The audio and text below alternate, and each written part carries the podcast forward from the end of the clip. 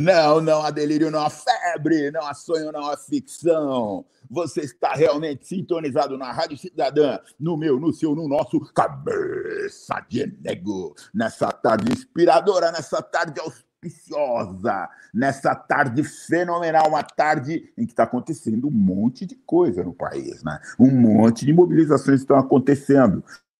Aliás, é uma tarde em que nós temos aqui nos nossos estúdios nada mais, nada menos do que um cineasta de cinema combativo.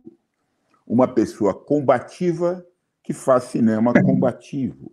Uma pessoa que tem uma postura de vida, uma postura de vida de confronto crítica, uma postura de vida crítica com relação à mediocridade, à mesmice, e por isso traduz em seu cinema uma postura exatamente de confronto, que é Carlos Pronzato, boa tarde. Boa tarde, João, João Negão, boa tarde, Rádio Cidadã, boa tarde, Teco, que está aí nos estúdios organizando o programa, boa tarde o pessoal que foi para a rua hoje, e nada de boa tarde para o pessoal que vai para a rua amanhã. é, Carlos Pronzato. Esse é o Carlos Pronzato. O Carlos Pronzato já chega de voadora. Aliás, Voadora é o último filme do Carlos Pronzato, que é um filme sobre o padre Júlio Lancelotti. Então, o nome do filme é Fé e, Fé e Resistência. Não, Fé e Rebeldia. Fé, Fé e, Rebeldia. rebeldia. Fé e Rebeldia. Isso. Aliás, é um filme que eu recomendo. Um filme que eu recomendo. Legal. Um filme incrível. Eu quero conversar com o Carlos Pronzato, mas na perspectiva de Cleia Bose, eu quero saber um pouco, aliás, eu quero saber muito da trajetória, da história de vida do Carlos Pronzato, que hoje o que sabemos dele é que ele é essa pessoa polêmica, crítica e contundente. Agora, é interessante a gente saber lá dos primórdios da vida do Carlos Pronzato, até para a gente saber, é, desde cedo, o que, que vai ser de um menininho que tem determinada postura, se ele vai ter uma postura combativa lá na frente ou não. então é vamos é saber um pouco do Carlos, vamos saber um pouco do, do, dos primórdios do Carlos Pronzato. O Carlos Pronzato, eu imagino aqui comigo que ele não deveria ser uma pessoa, uma criança muito comportada. Como é que você era na sua infância, Carlos? Onde você passou sua infância e como é que você era na sua infância? Olha, eu fui, para, é decir, não fui uma criança comportada, nem hoje sou um adulto, um pós-adulto comportado, né? Até hoje não sou. E eu acho que você está certíssimo. Eu acho que ninguém até hoje, em todas as entrevistas e os materiais que a gente tem feito, não, falando do trabalho, ninguém abordou isso, né? Que quem é o protagonista disso, que no caso sou eu, somos cineastas, somos ou qualquer plataforma artística, né?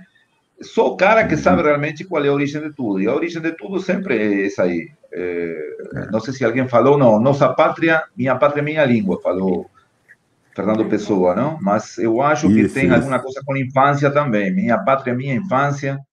Alguém falou também. Ou minha mátria tá. também, né? Tá. Mas eu acho que sim. Realmente, é, a questão da infância é fundamental. Eu fui realmente um aluno terrível na, na, na, escola primária, né?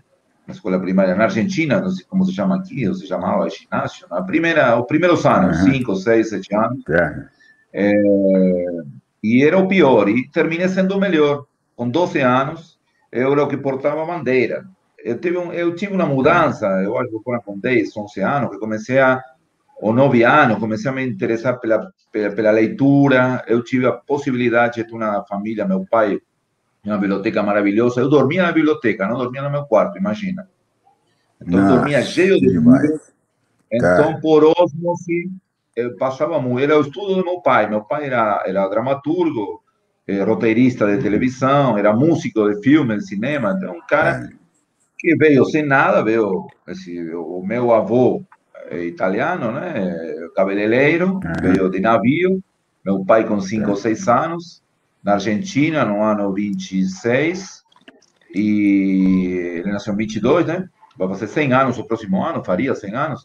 Então, por aí tá. começa a vida na vida de trabalho, trabalhador. E ele foi, estudou música, saxofone, meu pai, e dava aula depois no Colégio Dom Bosco, lá da, Argentina, e depois foi entrando no meio artístico, não? Entrou pela música, mas acabou também roteiros e tudo mais. E, e, então eu vivenciei tudo isso. Minha mãe também era, era fotógrafa, fotógrafa de estúdio, né? Era todo dos grandes estúdios de Buenos Aires na época, não? E artista plástica. Então eu tive uhum. essa conformação artística dentro de casa, entendeu? Então aí entrei na escola, mas um rebelde total, era um rebelde, questões é, também que todo mundo tem na, na família, não? vivências que isso parte um pouco também da vivência pessoal, não familiar e tudo mais. Que... E eu terminei sendo justamente o melhor aluno, que me deu a possibilidade de ingressar no melhor colégio na Argentina, de segundo grau, chamado Colégio Nacional de Buenos Aires, é, onde você só podia dar o exame, o teste, se você era o melhor da tua, do teu colégio. Então, só os melhores de todos os colégios podiam entrar. E uma escola que você não dava nem vestibular na época, depois. Então, tive essa possibilidade. Agora, a questão da, da rebeldia e tudo mais, eu fui depois expulso da escola, dessa mesma escola, no ano 76, por protestar, era a época da ditadura militar, quando se instalou a ditadura militar, fui expulso, e não terminei essa escola. Era ginásio? E depois ginásio? Era ginásio a escola, a escola que você faz dos 13 aos 17, 18, mais ou menos, não sei como Perfeito, chama. perfeito. É o, Segundo é grau? Colegial, colegial. O colegial, que você depois vai para a universidade, né? Isso, isso. Então, eu fui expulso porque estava cheio de milicos dentro da escola, entendeu? Você não podia dar um pio que já... E depois eu fui para outra escola no interior do país. Fui morar com um tio, porque meu pai se teve que exilar. Eu também me tive que exilar por um filme que ele fez. Um filme que ele é o roteirista do filme e o ator principal do filme que se chama Los Traidores, e foi proibido entre 73 e 83. Eu só assisti esse filme no México, no ano 82. Passaram para mim os, os, os, o grupo de cinema que se exilou na época. Meu pai voltou em seguida porque ele não fazia parte do grupo político que fez o filme. Ele, ele fez o trabalho, contribuiu com o trabalho, mas não era do grupo, que era um grupo mais de uma linha trotskista, ligado a era, a, era o braço audiovisual de um partido político, eh, de um partido político que era ligado a uma guerrilha que era a maior guerrilha da Argentina, que era ERP, ERP, Exército Revolucionário do Povo. Tá. Então aí eu também uhum. fui para o Uruguai com meu pai, depois eu voltei e já fui para uma outra escola. E nessa escola também aí eu eu organizei alguns protestos contra a, a, a carestia da vestimenta, imagina, a carestia, que não é uma coisa menor. Por causa disso, Aí, aí Los Traidores, exatamente, esse é o filme. Meu pai não é, meu pai está de costas aí, se não me engano. Esse é Lautaro Muru, um grande ator chileno da Argentina. Esse é o filme. Esse é o filme. Esse, é. esse filme é do seu pai. Não, meu pai prova, é o ator principal, esse é meu pai. Não... Prova de que a fruta... roteirista. Tá. Prova de que a fruta não. O, o diretor, é o, o diretor, o diretor Raimundo Gleiser, o maior Qual cineasta político. É Como? O da direita. O seu pai está na tela não? Sim, aí direita, na tela. Perfeito. É que está em pé, não, é o que está sentado. Ele faz um sindicalista perfeito. que vai traindo as bases e vai, vai traindo a, a classe da qual ele provém. Entendeu? Por isso é um filme que teve muitos problemas, porque falava da, da, da corrupção do sindicalismo argentino da época. E, e muita gente foi perseguida, perfeito. e o próprio diretor foi desaparecido. Raimundo Gleiser. Por causa dele, tá é o dia do documentarista na Argentina é no dia, se não me engano, 26 de junho, que é o dia que ele foi sequestrado. Então, essa é mais ou menos a, história, vem por aí. Então, é, agora... Então, caiu. Caiu minha voz? Estou aqui. Não, tá, tá, tô ouvindo, tô te ouvindo.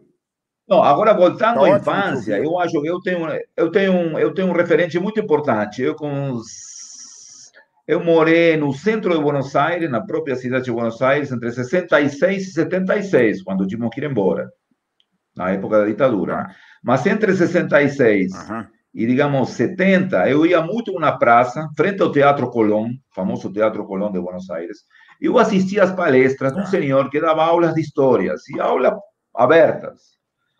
E eu acho que essa pessoa abriu minha cabeça enquanto à importância da história. Ele, ele falava do Teatro Colón, falava da história dessa praça, da história da ferrovia. Eu acho que essa figura foi, foi fundamental para eu me interessar pelas questões históricas, não? E depois do ano 76, já com 16 anos, quando fui para uma outra escola no interior, que aí também quase me expulsam, mas eu terminei esse curso. Depois aí eu entrei já em um processo, fui estudar teatro, veterinária, fazia veterinária, medicina veterinária. Me comecei a interessar pela literatura, pela escrita, pelo cinema, mas nunca fiz nada. Só comecei a fazer eh, no ano 81. 81 participei pela primeira vez em filmes como ajudante de direção, filmes da grande indústria da Argentina. E em 82 uhum. fui para o México para continuar estudando cinema, né? E não deu certo, não entrei na escola de cinema, uhum. mas participei de alguns filmes com exilados.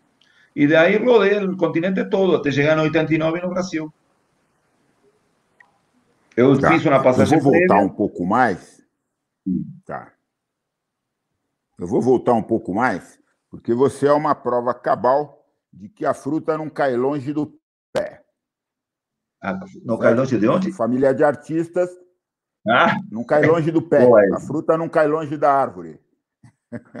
É verdade. Então você, filho de artistas, se tornou artista. Quantos irmãos você tinha? Um. Você tem? Tem um irmão que está tá na Itália. Um irmão, é.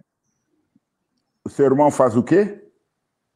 Ele trabalha na, é bom, ele atualmente ele trabalha na produção, produção de filmes eh, italianos que iam para a Argentina na época, depois foi para a Itália, se formou em letras, em crítica cinematográfica, escreve, mas não tem não tem uma atuação assim constante na área. Eu fiz algumas produções, de produzir, de, de, de, fornecer a, a, a possibilidade para que se faça um filme, né? e trabalha com questões de aluguel, de outra história. Sim. Agora eu te pergunto, por que medicina veterinária?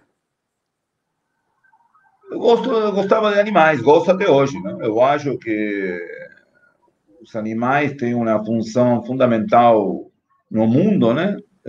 São talvez um obstáculo, não? Para talvez para não destruir o mundo, né? Porque são são são são entidades, digamos, que promovem um certo carinho que nós não temos, às vezes, pelas pessoas e temos pelos animais. E, de alguma maneira, isso constrói um cerco, né?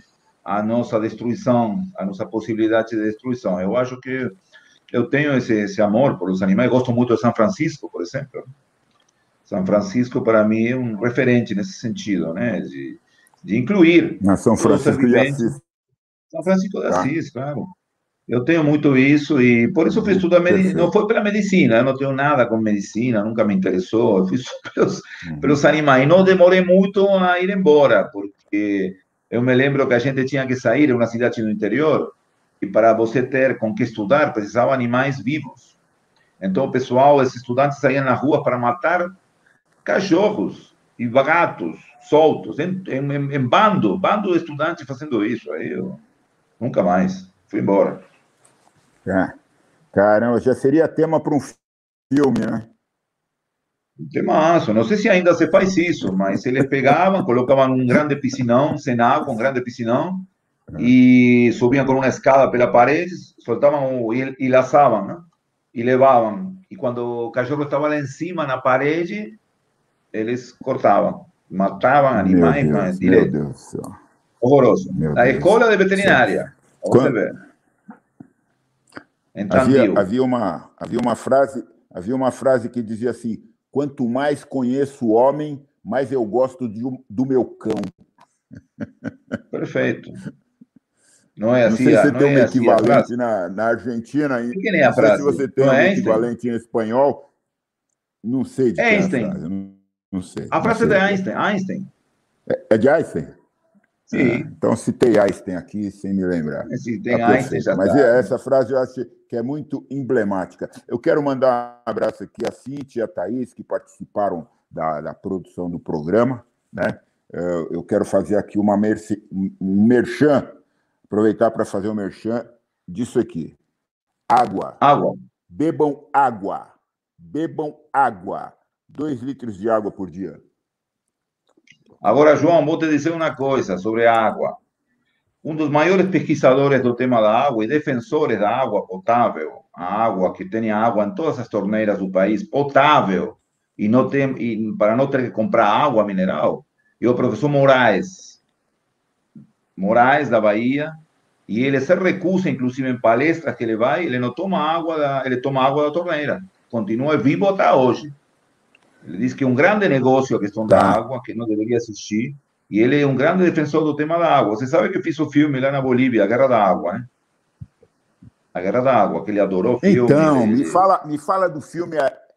Já já nós vamos pegar o filme A Guerra da Água, que esse filme eu acho esplêndido também. Ah, Mas, aliás, o, o Pronzato fez filme sobre o Amapá, fez filme sobre Moa do Catendê, fez o filme sobre, sobre essa situação que nós acabamos de falar, da rebeldia do padre Júlio Lancelotti. É Aliás, eu vi uma outra frase muito legal: triste país em que os roqueiros são reacionários e os padres é que são rebeldes. É muito, muito interessante isso, que a gente está tá cheio de roqueiro reaça, reaça total aqui, e a gente tem um padre muito avançado. Então, aliás, aliás, isso me lembra um pouco do humor, humor argentino do Papa essa semana.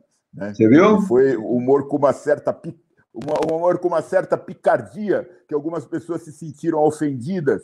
Eu acho é pouco. Eu quero é Sim. mais. O Papa tem que falar é mais. Porque Ele falou da, pessoal da cachaça, né? Caindo... Isso, isso. É muita cachaça e pouco coração.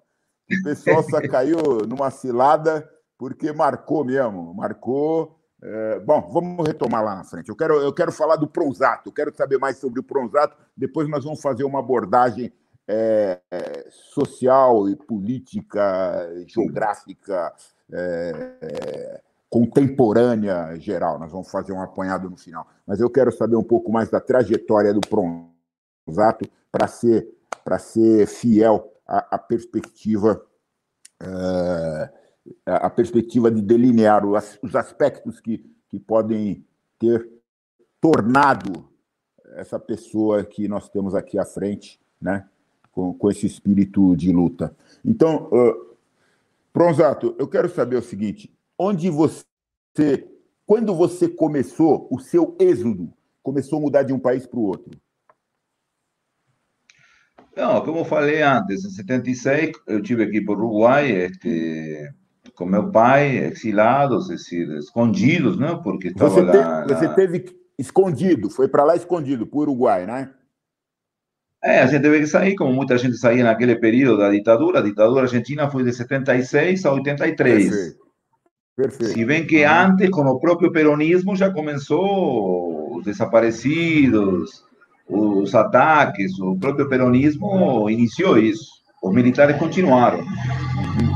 E no final, ano 75, quando morre Perón em 74, aí assume a esposa, Isabelita Perón, e vem um personagem nefasto chamado López Rega, que cria a AAA, Aliança Anticomunista Argentina. Então, para acabar com os detratores do, do governo, do, do, peronismo na época. Não? E aí vem o governo militar. Não, mas eu tive uma outra saída, engraçado, no ano 70, eu tinha 10 anos, eu estava na, na fronteira com a Bolívia, uma professora da uma professora da escola primária me levou a mim e mais dois amigos a passar um verão lá, lá no norte da Argentina, né? Que um, é um clima e uma geografia completamente diferenciada, não é? Onde tem mais indígena, né? Norte da Argentina, norte da Argentina, tá. Uhum. pouco conhecido, entendeu? E, e limite com Bolívia. Então, um dia de noite, eu saí da casa atravessei uma ponte e fui para Bolívia com 10 anos. Aí começou, eu acho, o meu gosto pela. Assim, de, de, de, do nada. Saí, ninguém sabia onde estava. Eu estava no mercado do outro lado, no meio das galinhas, dos porcos, do, dos indígenas. E isso é uma imagem fundamental para mim, porque atravessei, me lembro até do soldado que nem me deixou passar, e voltei para a Argentina, entendeu? Se chama Villazón, o local, é a fronteira entre Argentina é. e Brasil. É a primeira vez que saí. Depois saí é. no ano 75, que fui a convite de um tio, fui para Equador, que foi uma experiência fundamental, porque nessa experiência eu conheci é, muita gente interessante, com 15 anos, né? no Equador, Quito, Guayaquil. Tá. Eu acho que essa experiência foram. Tá. Isso, e, no, e, na chegada à Argentina, eu cheguei no dia do golpe de avião, no dia 24 de março de 76, cheguei no dia do golpe militar. E aí só comecei a sair, depois tá. eu fui em 82 para o México. Fiquei um ano no México e a partir daí eh, eu fui deportado do México porque estava sem documentação eu estava na fronteira nos Estados Unidos com um amigo viajando, não, não tínhamos interesse em entrar nos Estados Unidos. A gente estava viajando pelo México e fomos deportados. E aí fui para Guatemala. Aí começa realmente minha história de viagens, porque eu cheguei sem nada na Guatemala e começamos a trabalhar. Vendia livros, fiz mil coisas. Honduras depois, é. El Salvador. E as viagens continuaram, né? Fazendo um pouco de tudo. Né? Tem problema no som? Ah, que ótimo, que ótimo. Não, não, quero ver. As pessoas que quiserem assistir o programa, produção, entram pelo YouTube ou pelo Facebook, é isso? Você entrou por onde? Facebook, Rádio Cidadão. YouTube ou Facebook? As pessoas estão reclamando, né? YouTube ou Facebook? Que tem um monte de gente, tem fila para entrar aí no, no tem fila. entrevista, para assistir a entrevista. YouTube ou Facebook? E a produção aqui, tem a produção daí e a produção daqui. A produção daqui está avisando as pessoas. Ah. Então, conseguiram entrar? Tá. Então, Carlos, é, a partir desse momento você começou a viajar, né? E, e você saiu, você ficou pouco tempo na medicina veterinária. Da medicina veterinária, você foi para onde antes de cair no cinema? Ou já foi automático? Teatro, teatro. Eu trabalhei bastante no teatro, teatro, assistência de direção, muita tá. assistência tá. de direção na Argentina.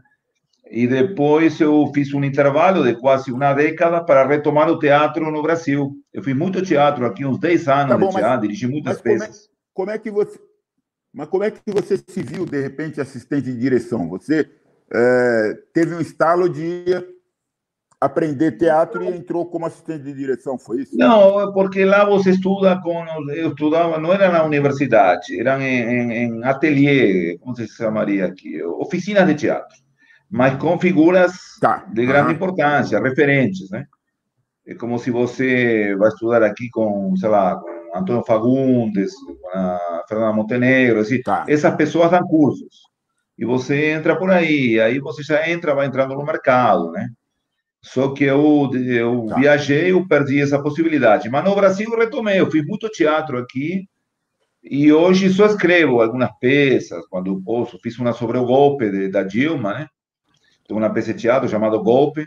Uhum. Foram distribuídos mil exemplares. É, fiz outra sobre é, as eleições, sobre o engodo, que são as eleições, né? Tá. Tem passarinho, hein?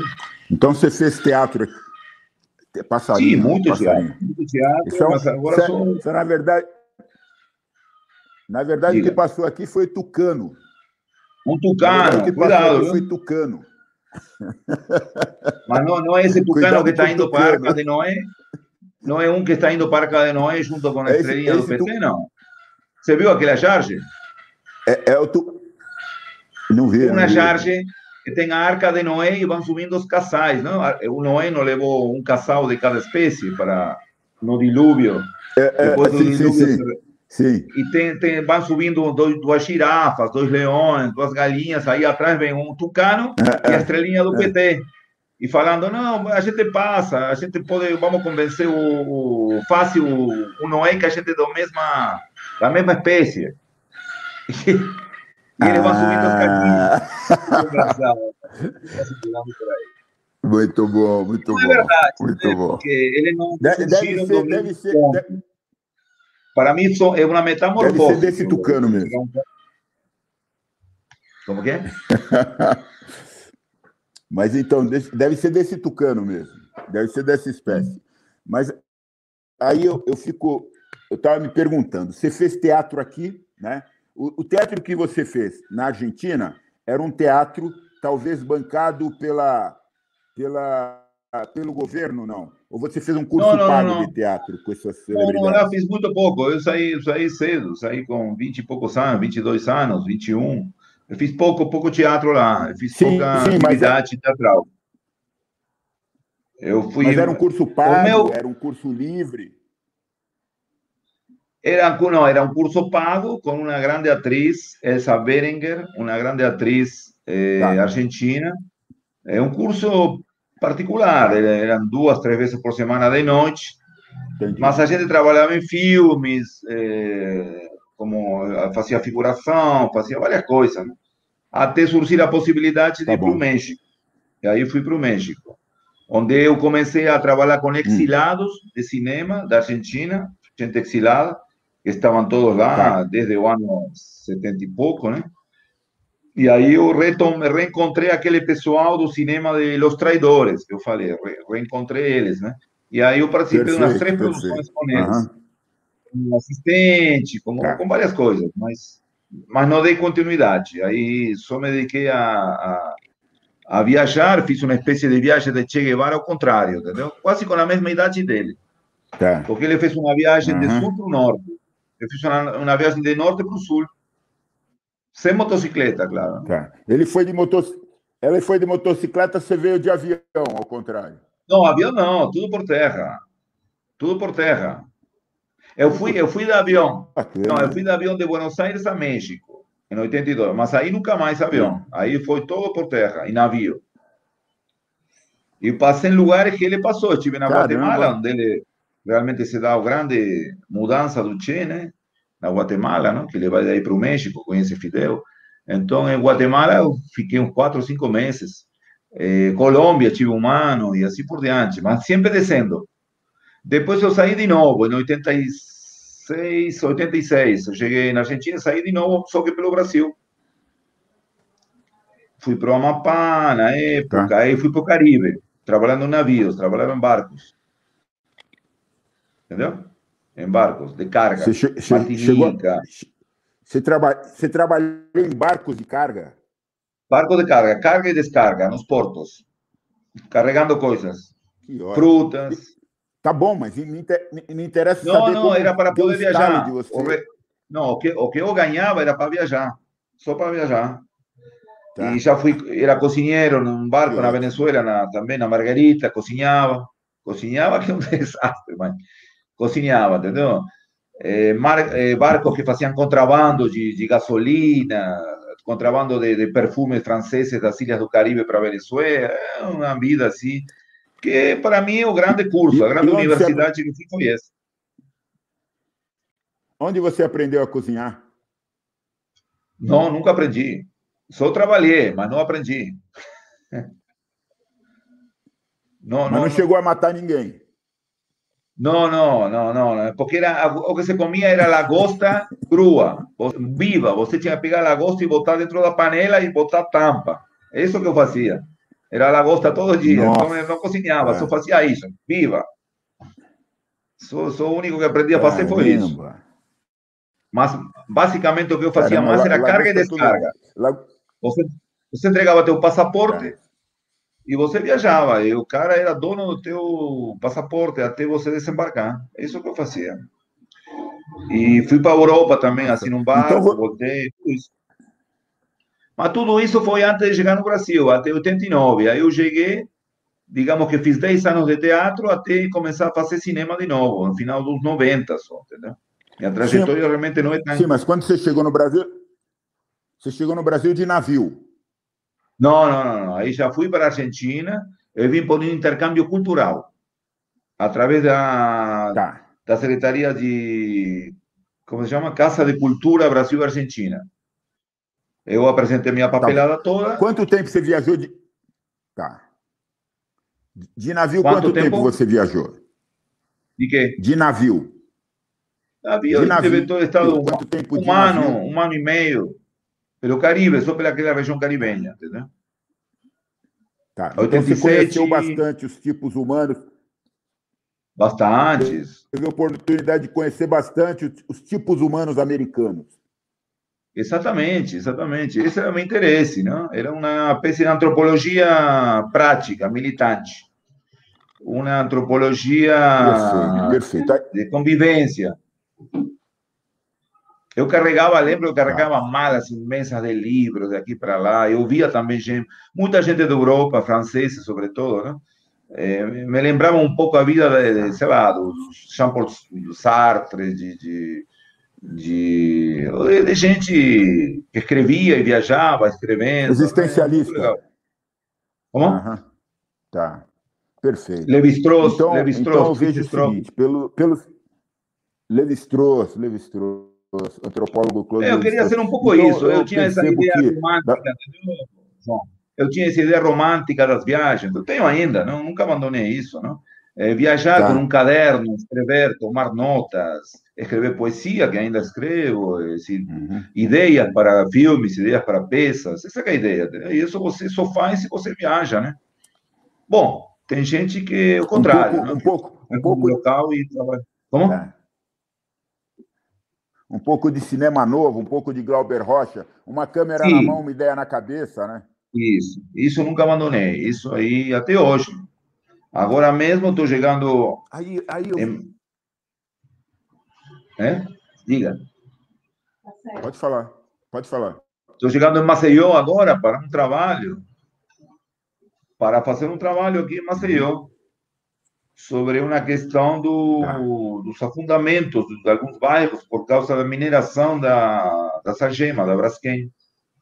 O, o tá. solo fica oco então, e afunda aí o solo vejo... com as casas.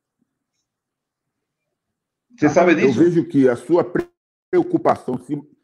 Então, eu conversei com você sobre isso essa semana. E aí eu fui me informar.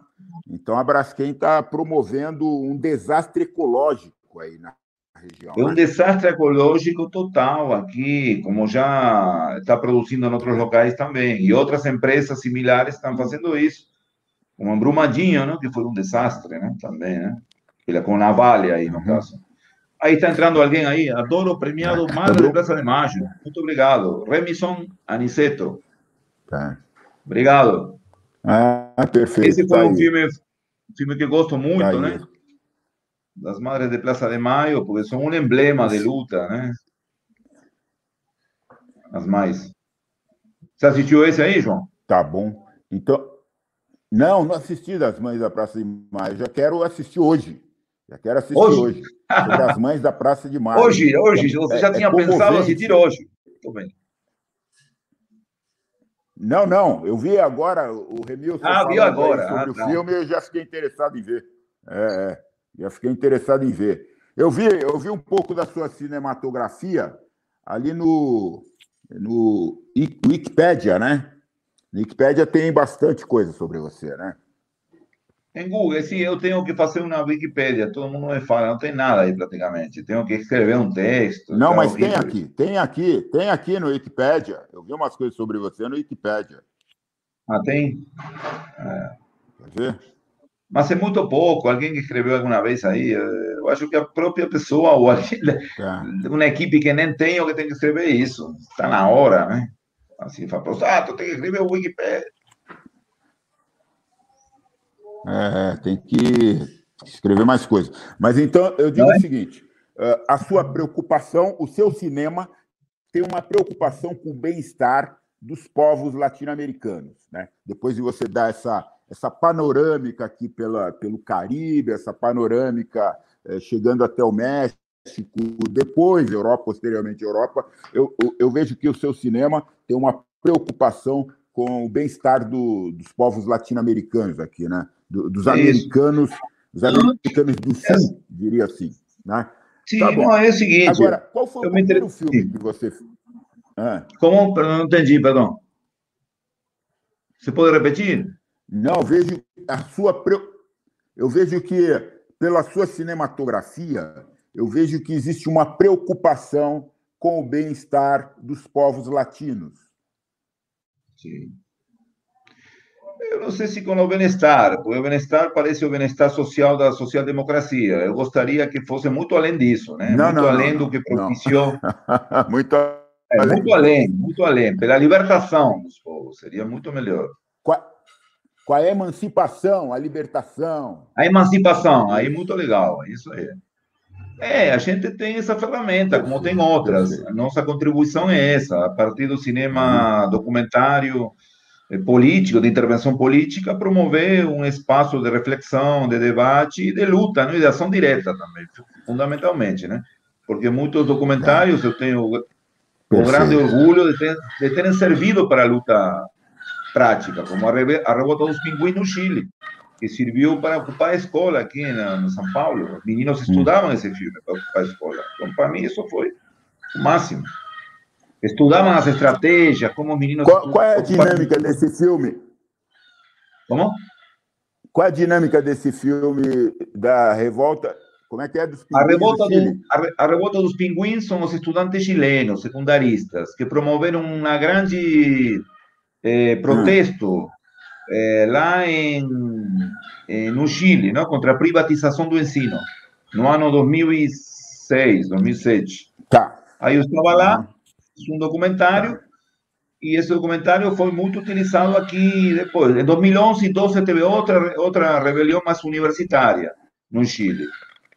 Eh, essa eu já não fiz, mas eu fiz a revolta de 2019. Fui para o Chile porque o que a mim me, me, me chama são as eh, revoltas populares, não, não, não os atos, como esse ato que teve hoje, não sei se foi alguém, não foi, tudo bem, é legal, mas o que a mim realmente me, me, me incita aí na luta é o que aconteceu na Bolívia com a guerra da água, na guerra do gás na, na, na, Bolívia também, o panelaço na Argentina, que foi para a rua, quebrou tudo, ocupou o palácio de governo, o presidente fugiu pelo isso que tem que fazer, que tem que fazer aqui. A Colômbia está acontecendo. Se eu tivesse possibilidade, ah, estaria na Colômbia tá. agora. É isso aí. As manifestações, as manifestações repentinas e espontâneas. Repentinas, não, não tão espontâneas. Esse, esse é o grande tema. Eu, eu, eu, eu lhe diria para assistir. Obrigado. É, eu, eu, eu iria para assistir o documentário A Greve de 17, a greve geral, 1917, a greve geral, que é sobre a primeira greve que houve no Brasil geral em 1917 em São Paulo, aí na Moca. E aí a gente toca esse tema do espontaneísmo. E o pessoal, obrigado. E o pessoal é, anarquista que eu entrevistei, porque uma homenagem ao anarquismo daqueles anos, não ao anarquismo desses anos de hoje, mas um anarquismo daqueles anos, que tem reminiscências, tem pessoas que hoje cumprem com aqueles predicados da época, mas aí se fala disso, que não é espontâneo, há todo um trabalho que sua, em determinado momento vai explodir alguma coisa. Entendeu? É, é, é uma, uma movimentação em determinado momento surge de alguma maneira, há uma, há uma falha na, na, na estrutura e uma brecha y por esa frecha una especie de ah. panela de presión. Surge, como surgiu en 2013 con los estudiantes, con, o, con o movimento Passe Livre. Isso porque o governo que estava lá era era de, de, de, de centro-esquerda e não era, não era bom atacar esse governo, porque aí a direita se aproveitou e foi para cima. Coisa que não aconteceu nos houve insurreições e foram até o final. Sim, eu, então, eu, acho, eu acho interessante que alguns movimentos.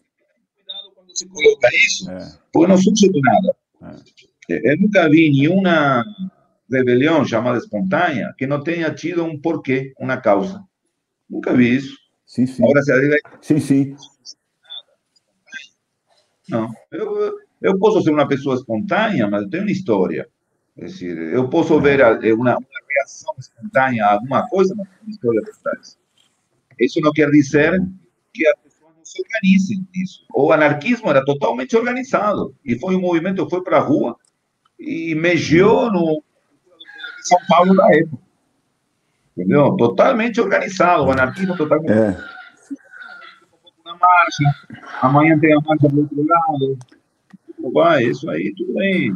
Mostra que nem. É, que nem... é, eu, eu, me refiro, eu me refiro a movimentos que, por mais que tenha uma vanguarda organizando e tentando estar à frente, muitas vezes essa vanguarda é pega no contrapé, porque a ebulição, a ebulição da vontade do povo não escolhe o momento. Ela surge. Exato. As Isso. causas estão ali. de repente, a ebulição, a ebulição da vontade do povo explode.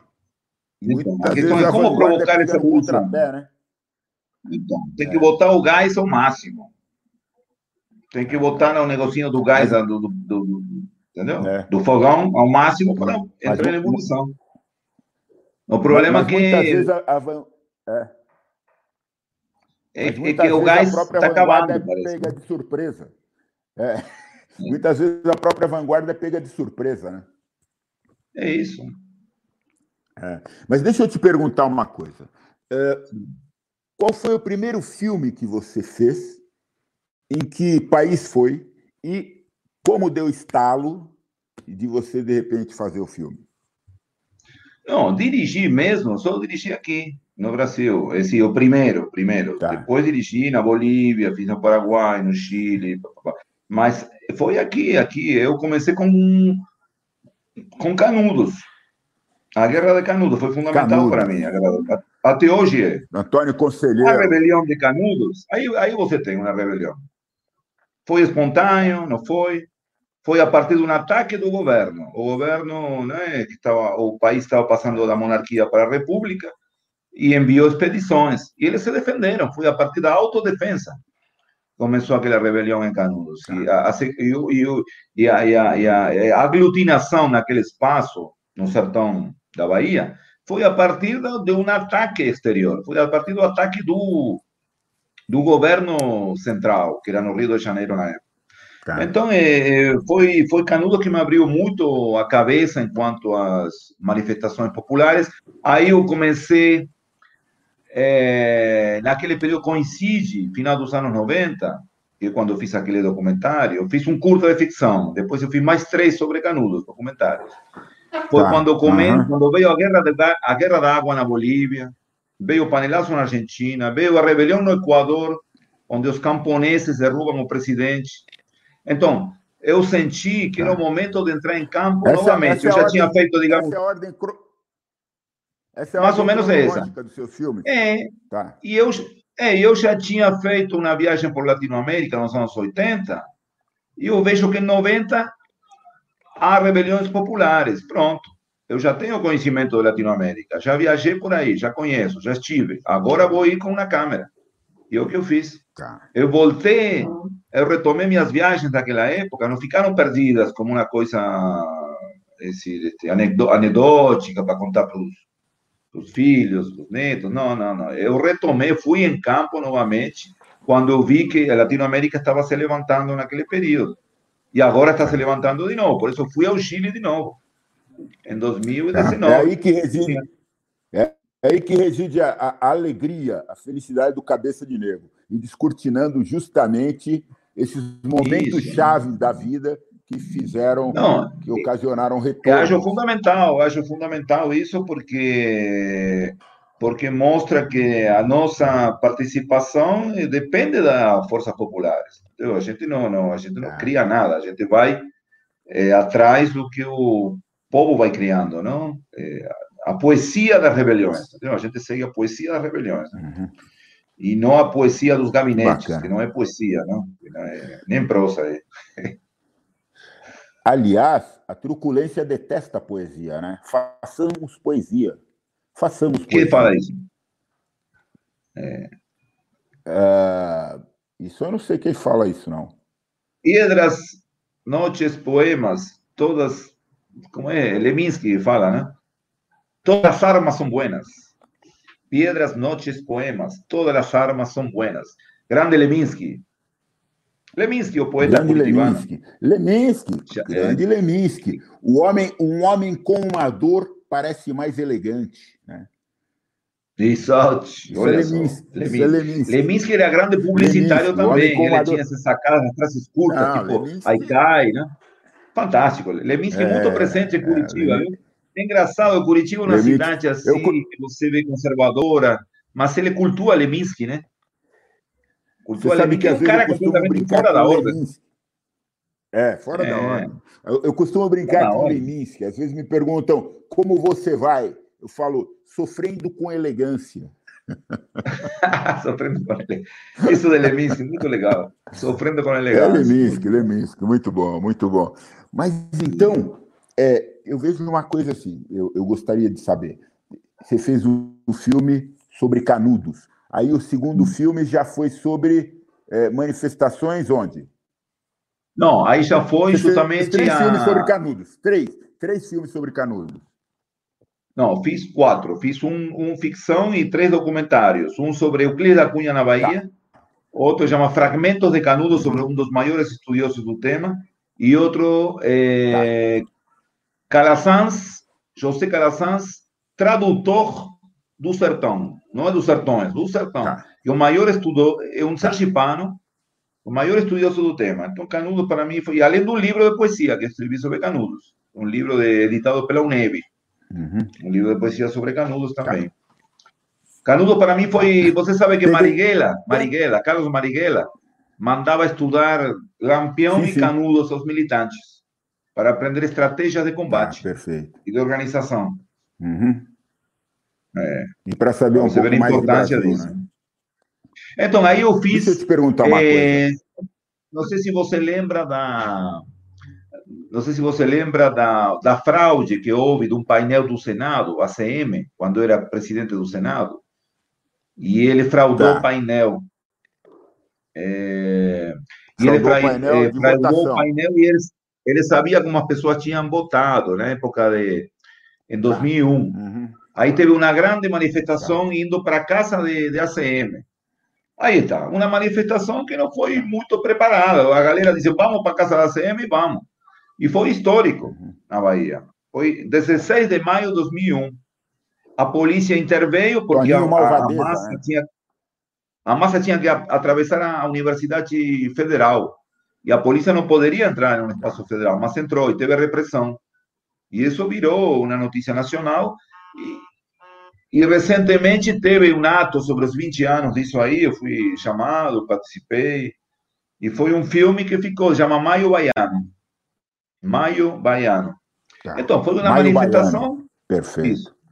Uma manifestação que não foi chamada, tá. foi chamada por um protesto, para é dizer, para ir na casa, como agora, vamos supor, vamos na casa de, de Bolsonaro, todo mundo, lá na, na Barra da Tijuca, vamos lá. Tá. E aí o povo vai, uhum. repressão, aí, entendeu? É isso que tem que ser feito.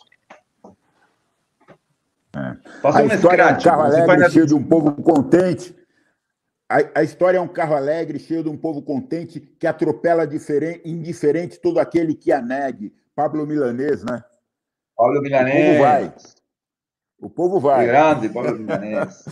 então, olha, outro dia. A Irene está falando aqui. A Irene está falando aqui que não há delírio, não há Irene. febre, não há sonho, não há ficção, que você está sintonizado na Rádio Cidadã, no seu, no, seu, no nosso, Cabeça de Nego. Está aqui a Isso Lúcia. Aí Skromov também. Irene Lindolfo. Lúcia Skromov. Irene Lindolfo. Lúcia, grande amiga Lúcia. Irene Cadê Lúcia? Lúcia Skromov, ela está falando aqui conosco também. É, Lúcia Skromov, uma militante, uma militante que com certeza vai concordar com muitas das coisas que eu falei aqui, porque ela é também era daquela da vanguarda de estar na frente da, entendeu? da mobilização. Ah, Grande sim, Lúcia, a Lúcia. A Lúcia já sentou, a Lúcia já sentou conosco no programa Cabeça de Negro, então. Então quer dizer que o programa Cabeça de Negro tem a sensibilidade no caminho certo. Isso, isso. Nós, não, não, é... nós temos aqui a Cissa também, a Cissa do Dinho Nascimento, Cissa e o Dinho Nascimento também se manifestando aqui conosco, e um monte de gente. Mas fala, fala o que você estava falando. Não, eu acho fundamental um programa como o teu, né? Porque abre a possibilidade de poder, este... olha, estou na luz melhor agora, melhorou minha luz. É... Tá bem, tá a bem, possibilidade tá de bem. falar de Estou bem, né? É, tô com como se chama esse negócio aí? A lucecinha redonda. É, não, este programa é fundamental, não? Porque está dentro daqueles programas que justamente abrem a cabeça, né? Abrem a cabeça das pessoas, né? Com temáticas diferentes e tudo mais, né? É muito bom. É muito que bom. bacana, que bacana, que bacana. Vindo de sua parte é um grande elogio.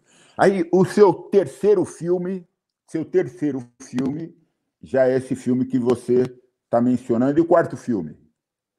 Não, eu fui para eu fui para a Argentina sobre a rebelião que estava tendo lá na Argentina.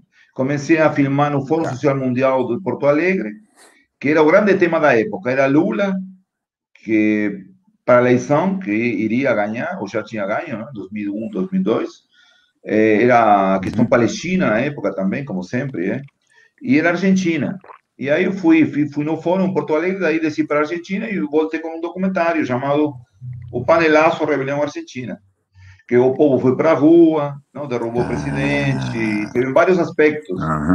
Tem, a- tem- aí a gente entrevista a parte política, entrevista a parte do, do sem-teto, entrevista os piqueteiros. Piqueteiros eram aqueles que andavam com, Ah, com o rosto tampado, com um pau na mão, entendeu? Aquela galera toda. Eu acho que vai, você- esse que é o povo que tem que retratar nos nossos filmes. Não, filmes. seu cinema vai direto. Tá. Vai direto nos Foi, foi, foi. né? E aí, ne- nessa mesma época, a gente fez um trabalho sobre uma fábrica eh, de mulheres, chamada Fábrica de Mulheres, que era uma textil onde mulheres eh, ocuparam a fábrica, porque o dono, quando começaram a fechar, fecharam 200 fábricas na Argentina naquele período, e elas ficaram dentro da fábrica. Elas não saíram, porque iam sair sem salário, sem trabalho, e os meios de produção iam ficar lá dentro. Elas se apropriaram dos meios de produção e continuam produzindo. E formaram uma cooperativa. Veio a polícia querendo tirar com os donos, todo mundo foi lá, uma manifestação espontânea.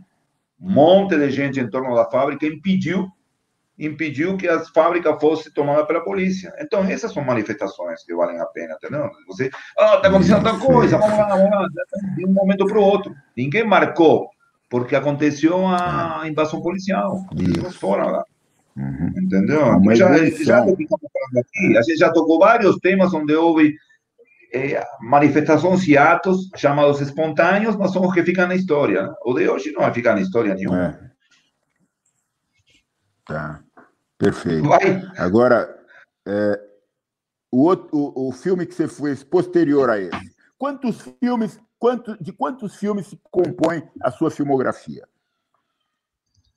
Não, é assim, porque tem um pouco de tudo, né? Tem uns filmes maiores, de maior alento, tem uns filmes, não digo menores, mas digamos em quanto em quanto construção, né? São talvez um pouco mais simples, né? Uhum. Mas eu acho que está em torno dos 80, né? Olha, na pandemia, agora na pandemia, na desde março começou a pandemia, que quando eu cheguei do Chile, com o filme embaixo do braço, o filme do chama eh, Pinheira, Pinheira, a guerra contra o Chile. E o título Tá. surgiu porque Pinheira deu uma declaração, quando o povo foi para a rua, disse: estamos em guerra. Né? Então é ele que está em guerra contra o povo, não é o povo contra ele. Entendeu? Então esse foi o filme. Então aí isso foi em março. Até setembro não fiz nada, porque eu fiquei mobilizado com a pandemia. E eu olhava o Padre Júlio na rua, todo dia. Mas como que o padre está lá, todo dia, com aquela máscara?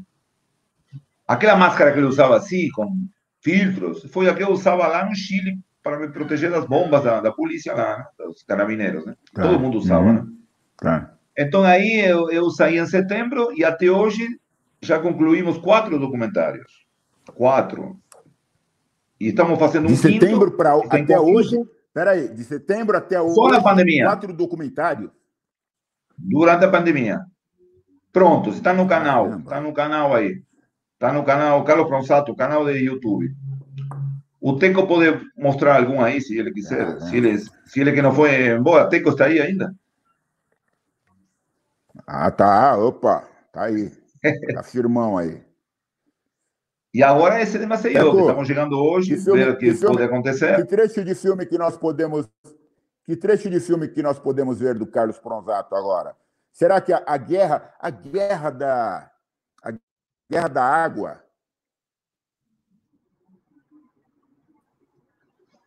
está vendo quem? Agora. Paulo Brown, diretamente de Nova York. Está aqui. DJ Paulo, Paulo Brown está ligado no nosso programa. Salve, salve, Paulo Brown. Bem, vamos, vamos fazer o seguinte. Ó, eu gostaria de saber, eu gostaria de saber, Carlos, com relação a esse filme que você fez na Bolívia, que aborda a questão da água e do gás. Sim, são dois diferentes.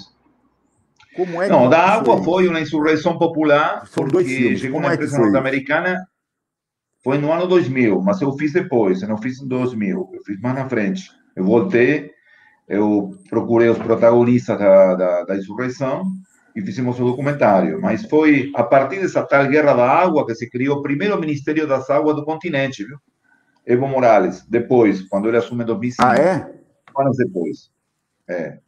E, tá. e, a água passou a ser gerida pela comunidade. Só que hoje já mudou, passou muito, houve muito, muita água embaixo da ponte, né? Que não foi aquela água né, uhum. mais genuína, né? Mas foi importante porque o povo defendeu. Aí, aí está passando esse aí. Esse filme. Aí eu tá. na rua aí. Esse é Guerra Então, da... aí um, um é, o rapaz me conta, esse é o chamado bandeira, que o menino andava com a bandeira da Bolívia na frente da manifestação, é, se ah. enfrentando a repressão. Ele está me contando, a gente está vendo os, os, próprios locais onde aconteceu tudo, ele me mostra aí, entendeu? E a gente faz um jogo com imagens de arquivo. Aqui se deu um enfrentamento mais forte, foi incrível, foi um campo de guerra, o povo estava com muita raiva aí. Aí a gente mostra imagens de arquivo, porque eu fui depois, né? Eu não estava nesse momento. Na Guerra do Gás, sim, ah, eu estive presente. Perfeito. Imagem de arquivo. Vai Na Guerra do Gás, em 2004, eu estava lá. Tá. Uhum. Entendeu? Foi uma reconstituição do que tinha acontecido. Tá. Se não me engano, então, isso que eu queria te perguntar. Aí, esse é o grande referente da Guerra da Água. Tem muitas, o... muitos... Olivares, sim.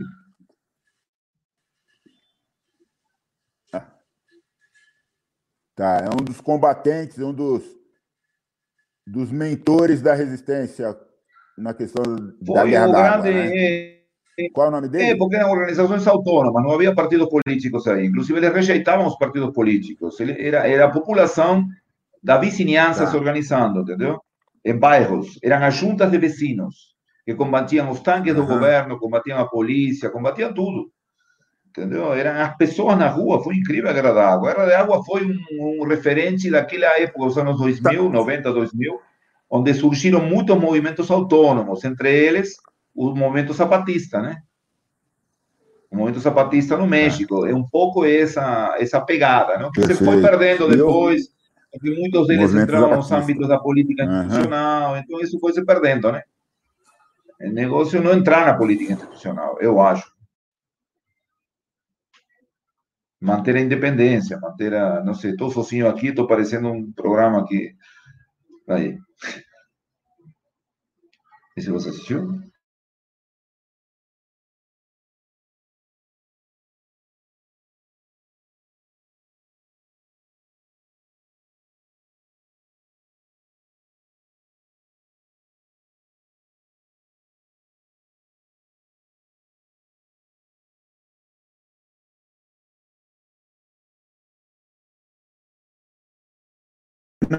Entre imagens de arquivos Oi. e imagens da atualidade é muito interessante, né?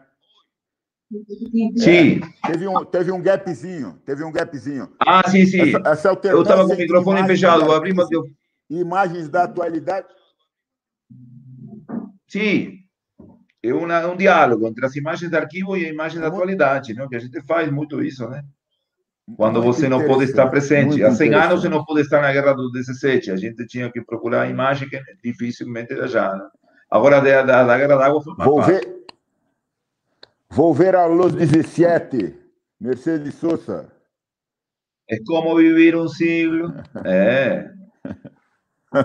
La Tem grande... ser sábio competente. Violeta Parra. Violeta Parra. É Violeta Parra. Violeta Parra. E, e a própria Mercedes Sosa também cantava, né? Posteriormente. Quem? Mercedes Sosa, claro. Olha só. Mercedes Sosa. Deixa eu te fazer. Ela Pachamama cantora. Isso. Olha, deixa eu te perguntar uma coisa. É, eu vejo nos seus filmes que muita, muitas coisas é, você está no lugar certo na hora certa. O que tem de sorte e, e o que tem de você estar presenciando, estar acompanhando e, de repente, uh, viajar para um lugar uh, que você já sabe que vai acontecer alguma coisa. Olha, o que, de, é... o, que, o que, tem de sorte? Quantas vezes você for surpreendido? A pergunta é outra. Quantas vezes você foi surpreendido com uma, com uma, com uma efervescência repentina que você não contava? Não, tem diversas questões. Por exemplo, Mestre Moa. Mestre Moa não estava na Bahia, tinha chegado há poucos dias. Aí assassina Mestre, Mestre Moa. Aí os, um grupo de capoeiristas me avisa: Pronsato, você poderia fazer um filme com a gente? Estaria fino, tem um tostão, mas estamos aqui. No dia seguinte, eu estava aí na cidade, fiz o filme, fizemos o filme. Até eu já vai a guerra. Tá. Como? É, até eu já vai a guerra, aí você estava no lugar certo. Eu... Quando, aconteceu a, quando aconteceu a tragédia, você estava no lugar certo. Às vezes acontece, por exemplo, a Lava Jato. Eu estava no interior do Paraná, com um grupo fazendo um curso audiovisual para guaraníes, interior do Paraná, quatro horas de Curitiba. Aí eu vejo que apareceu o Intercept, o menino lá, o, como era, o Glenn. As notícias do Intercept surgiram um dia 9 de junho, ainda me lembro, foi 9 de junho. E eu estava lá com os indígenas. Aí estamos terminando o trabalho, que era um curso audiovisual. Aí eu, não, eu vou para Curitiba. Sim, em Curitiba que tem a Lava Jato. Então, tava... eu estava em Paraná. Tá, eu não tinha por que estar em Paraná. Eu estava em Paraná. Aí peguei um, um carro, fui com o pessoal, me instalei. No carro já fui falando com o pessoal, olha, você conhece quem da, do negócio? Era todo de Curitiba, eu conheço tal, conheço tal. Aí começamos, cheguei, consegui um lugar para ficar e fizemos um filme. Em, em um mês estava pronto. A Contra-República de Curitiba. Tá. E lançamos na vigília. Na vigília. Você lembra a vigília do que eram mais de 500 dias? E lançamos lá no dia. Lembro, então, aí eu estava, eu estava perto. Agora, por exemplo, não, outros não, estava lá, Brumadinho, eu estava na Aracaju.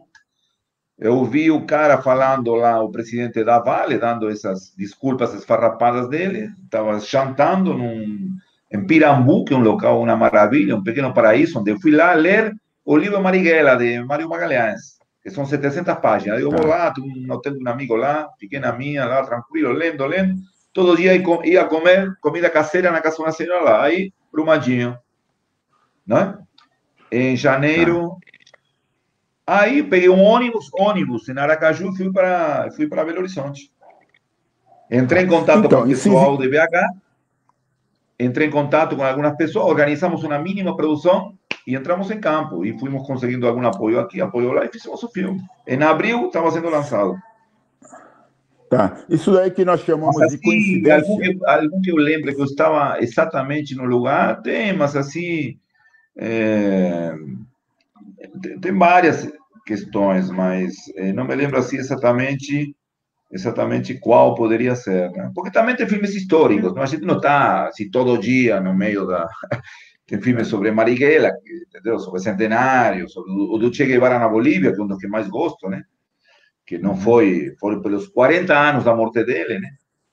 Então, não é que eu também trabalho com história e com cultura, viu? Que o pessoal às vezes não não, não, não resgata essa não resgata essa parte da, das questões culturais que a gente faz, né? Porque também a outra parece é, que mais é cultura é cultura o tempo todo, é que às vezes é cultura quente, né? É cultura também, é cultura, mas digamos, o documentário sobre Jorge Amado que eu tenho feito, Zélia Gattai, é, Rubem Braga, estou recuperando agora o maior cronista tá. do Brasil, estamos fazendo um sobre ele também. É porque minha, minha, minha, minha, minha, minha introdução nesse mundo político vem da cultura, entendeu? Então não vem da política. Perfeito. Se eu viesse da política, talvez estaria trabalhando para um determinado setor da política. Talvez eu teria. Como Raimundo Gleiser, aquele diretor desaparecido, tinha. Ele era ligado a um, a um braço audiovisual de um partido e de uma guerrilha da época, uma guerrilha trotskista. É.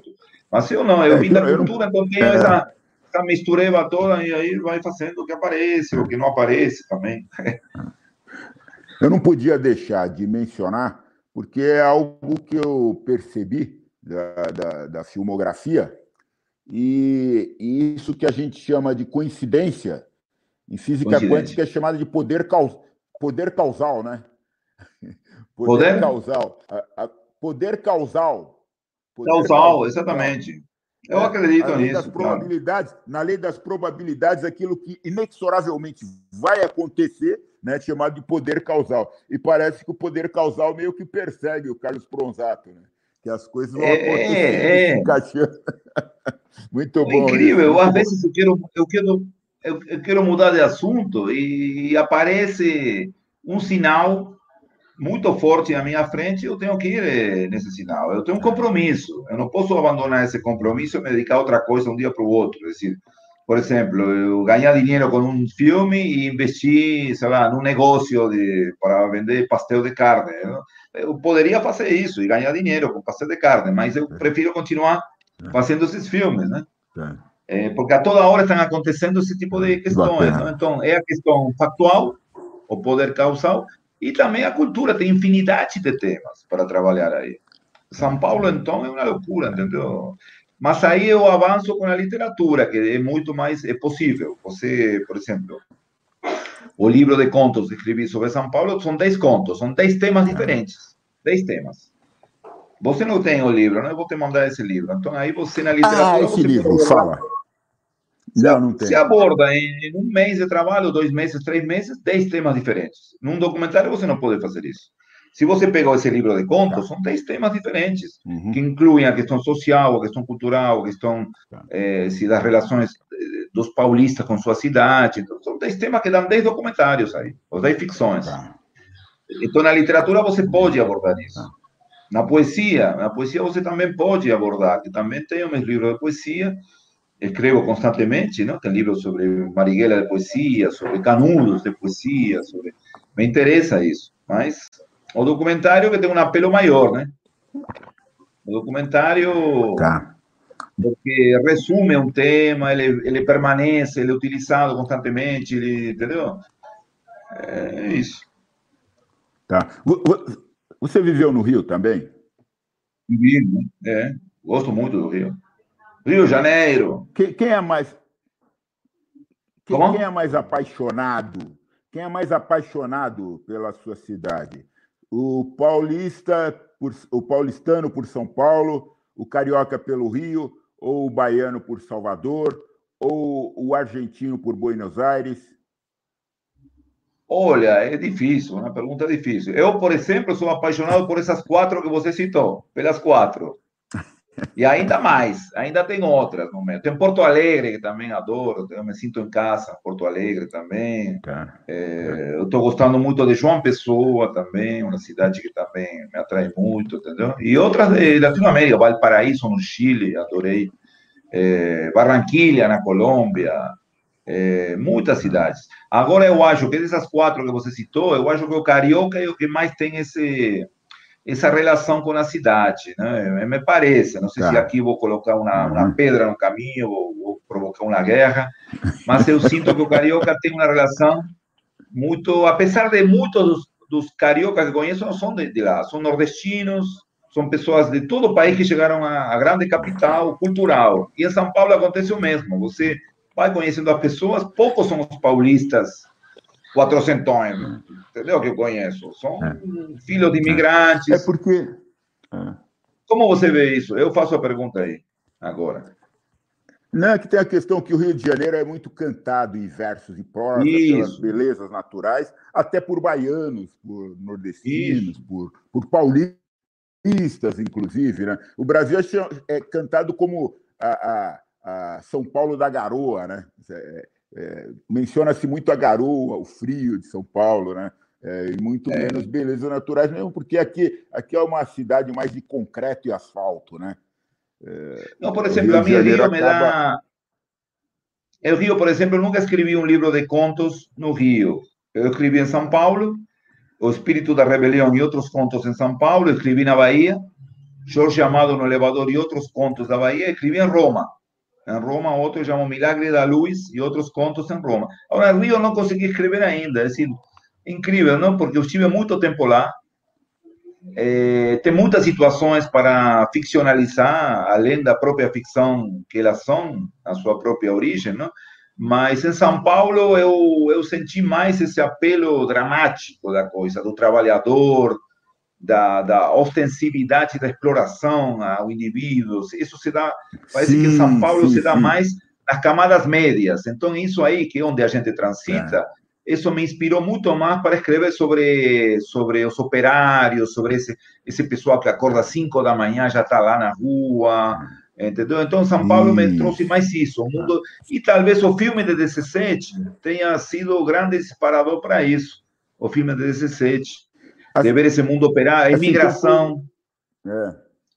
E bairro como Moca, que adoro.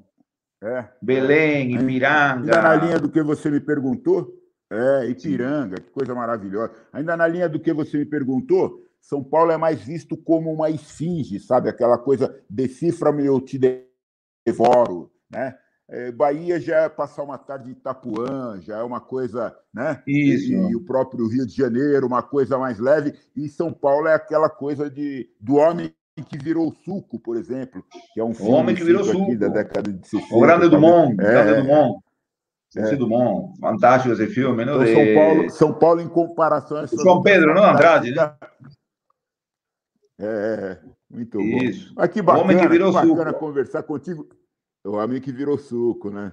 É bem emblemático. Né, Sensacional. Né? São Paulo, numa época. É. É, bom, Rio tem, Rio tem Rio 40 graus, não é? É outro, é outro universo, mas Rio 40 é similar. Graus, é. Rio 40 graus, né? É verdade, é verdade.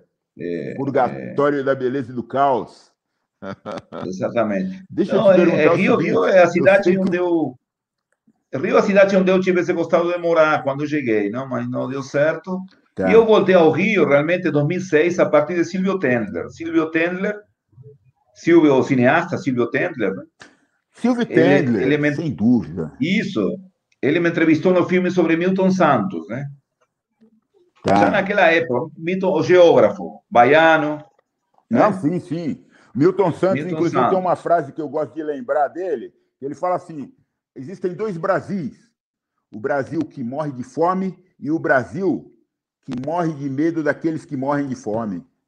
Ah, sensacional, sensacional. É Eu, bem bretiana essa frase. Bem bre... uma, um, bretiana, uma, uma bretiana. das frases. É, sensacional. É, brechtiana. Então, eu fui, eu fui para eu fui o Rio, eu fui para o Rio por o Silvio, porque foi para uma entrevista e aí comecei a me inserir mais no Rio, comecei a levar meus filmes, começaram a me chamar muito do Rio de Janeiro e comecei a me instalar lá. Aí em 2000 13, eu morei praticamente, 2012, 2013, morei praticamente no Rio, depois comecei, comecei a ir muito, fiz a filme aquele Calabouço, do restaurante Calabouço do Rio, né? Ah, você não é, viu sobre o restaurante Calabouço? Isso. Tá. Fiz a, a, a, convite dos próprios pessoas que eram estudantes na época. Então, eu comecei a, a estabelecer relações mais de trabalho com o Rio de Janeiro, comecei a ir mais. E, bom, é uma cidade que adoro também, né? Adoro Rio de Janeiro. E qual, é Marighella. Qual a abordagem? Qual a abordagem do, do calabouço? sobre o calabouço? É. Calabouço é a história da, do estudante que é assassinado pela polícia numa manifestação. O, o menino lá do Pará, o Edson, é Edson Luiz, é assassinado. É, pela polícia. Ah numa manifestação que eram coordenadas a partir do restaurante Calabouço, que era um restaurante uhum, é. popular dos estudantes, que foi fundado na época do Getúlio Vargas, né? mas era, era, era bem no centro do Rio de Janeiro. E, e durante a ditadura, eram, aí começam todas as, as grandes manifestações que vão desembocar na passeata dos 100 mil, né? Então, eh, essa morte do menino foi o que gera depois na Candelária aquela famosa repressão da polícia, as pessoas da missa do sétimo dia do Edson Luiz, né? Então, o calabouço tem essa uhum. importância, não? Que mobilizava as pessoas, eram estudantes de baixa renda do país todo e se concentravam naquele restaurante. E aí eles me convidaram, fizemos um documentário, se chama Calabouço, um tiro no coração do Brasil. Está em YouTube, não está no meu canal, mas está por aí, está em YouTube. Calabouço, e... um tiro no coração do Brasil. Deixa eu te perguntar é. uma coisa. A gente vai ouvir, a gente vai ouvir uma música agora ou vai ouvir uma poesia do Carlos Poronzato? Opa. Vamos lá. Mas eu vou falar não. uma música ou vai ouvir uma poesia do Carlos Poronzato? é, mas eu, eu, não tenho, eu não tenho livro nenhum aqui para ler, eu não tenho. tá quem, bom, quem é tá que bom. Então vamos ver se a gente. Não, eu posso trazer um livro aqui. Se, se você me esperar, eu trago. Aí o filme. Espero, espero, espero. Enquanto isso, a gente vai. Enquanto isso, a gente ouve uma música. Ah, esse é o filme. Mas tem que botar o, tem que botar o som, calabouço aí. Tem que botar o som dele. Aí o Val- Então a Vladimir gente vai Palmeira falando. vendo, vai vendo um trecho. A gente Sim, mas vai tem que botar o áudio dele. calabouço. Tem que botar o áudio. Tá, se- tá sem É, o. Teco vai pôr. Eu vou É, pegar o um livro aí. pôr. Eu tenho um livro aí. Vou trazer para vocês. Tá bom, tá bom. Não, mas eu, eu quero que você comente o filme também. Você pega o livro quando a gente Sim, uma música. condições básicas. Aí, ó. O chão era de poeira, de terra. Então você comia aquilo. é, é, é, é, é, era um negócio que você andar fazia uma nuvem de poeira enquanto você comia. Estava mal acabado, entregaram uma coisa assim, embora a localização fosse ótima, porque era ali do lado onde hoje é o, o, o, o- o fórum da cidade, ali na Avenida Antônio Carlos.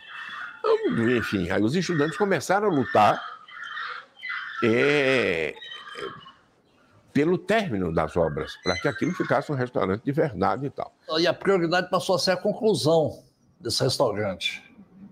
E isso tudo culminou com uma manifestação buscando o a conclusão dessas obras, na qual um estudante, um companheiro nosso, é assassinado pela polícia do governo do estado, o Edson Luiz Lima Suto. Com isso, a gente presenciou a maior, a primeira grande manifestação contra a ditadura em todo o Brasil.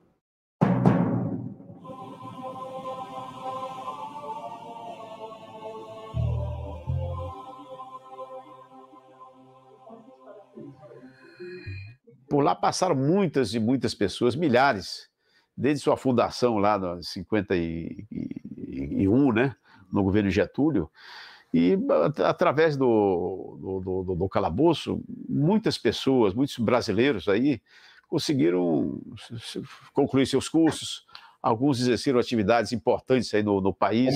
Eu quero destacar que, de um lado, teve esses, esses elementos que se aproveitaram do, do restaurante para, para fazer seguir, prosseguir nas suas carreiras, também teve outro lado. Ali foi um celeiro, de- formou muitos quadros revolucionários para as organizações que surgiram. Eu acho que muitos companheiros secundaristas saíram do calabouço para entrar na luta armada.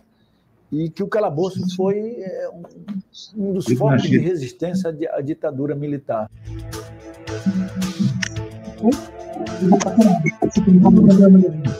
O Edson morre é assassinado na quinta-feira. No sábado, nós estávamos no calabouço, num processo de discussão e em pé de guerra. Saber o que é que nós íamos fazer, como é que íamos dar continuidade àquela luta e como é aquilo tudo que ia acontecer. E num determinado momento. Estou aqui, viu, material. Esse um cidadão que está lá agora pegando a bandeja, ele é um policial e está armado, trabalha em Copacabana, em tal lugar, É. na delegacia, tal, tal. É infiltrado. Eu saí com outro companheiro, que foi o Ceará, É um infiltrado com bandeja, o Carlos. Era um infiltrado é? com bandeja. sabendo infiltrados que tinha lá, é, no calabouço, Era no restaurante. Infiltrado o que estava com Sardinha. que tava uma- com uma bandeja no calabouço. Isso, Tá. isso. Esses são os principais, eram os estudantes da época que É, estavam lá. Só entendeu? vendo esse filme. Aliás, eu, para fazer esse tipo de. E o Vladimir eles Pal- estavam lá, que estavam justamente Isso, o. Vladimir Palmeira, que fala aí, ele não era do calabouço, O mas Vladimir era uma das Palmeira. figuras principais da época, né? a tribuna. E ele era universitário, né? Era o Perfeito, grande orador perfeito. das passeatas. Perfeito. Outro companheiro que era Uhum. policial, foi o advogado de defesa e eu fui Tá. para condenar o companheiro. Perfeito. Deixa eu te perguntar uma coisa. Dos seus filmes, Sim. eu perguntei da cidade. Da cidade você não me falou. Dos seus filmes, qual que você mais gosta? De todos? É, olha, eu, como os filhos, você Responde tem que depois. gostar de Primeiro a todos, né? poesia. Eu gosto de Responde todos. depois. Responde depois. Ah, depois, depois. E o que, que eu faço agora? então? Diga. Responde depois. De- A poesia, poesia. Ah, poesia. Não, eu queria te mostrar primeiro esse, o livro de contos, esse aqui. ser. É isso. Isso de contos de São Paulo, entendeu? Minha homenagem a São Paulo. Ah, perfeito. é de uma perfeito, editora de Piauí, viu? Qual é o nome? Editora piauiense. Agora, de poesia tenho vários, mas eu não sei aí, talvez um tá, de. Tem esse livro aqui de Brumadinho, são poemas que a gente escreveu durante a realização do documentário, né? Não sei se você queria um desses ou, ou um desse livro aqui, Poemas de Combate. Qual que você prefere para eu ler? Poemas de Combate. Poemas de Combate. Poemas de Combate. Então, tem vários aqui, não sei qual poderia. Olha, tem um que se chama aqui, tem Guantánamo. O que você acha Guantánamo? Que ainda está lá, ninguém consegue tirar Guantánamo. Os cubanos conseguem tirar Guantánamo tá da ilha. Está lá intacta. Está lá intacta. É, está lá Itacá, muito bem. É todo, isso aí. Todo mundo vai terminar com Guantánamo, mas ninguém termina. Quer que leia esse, Guantánamo? Sim, sim. Sim, por gentileza. É, porque é o seguinte, quando, quando Obama, quando Obama, quando Obama assumiu o governo lá nos Estados Unidos, ele falou que iria derrubar Guantánamo, que iria tirar, e até Isso. hoje está aí, né? Como tantas coisas que se dizem nas campanhas. Ficou devendo. É. Ficou devendo. Ficou devendo. Entre outras tantas coisas, também Guantánamo. E continuou sendo uma prisão, né? É, a prisão de Guantánamo? Então diz assim.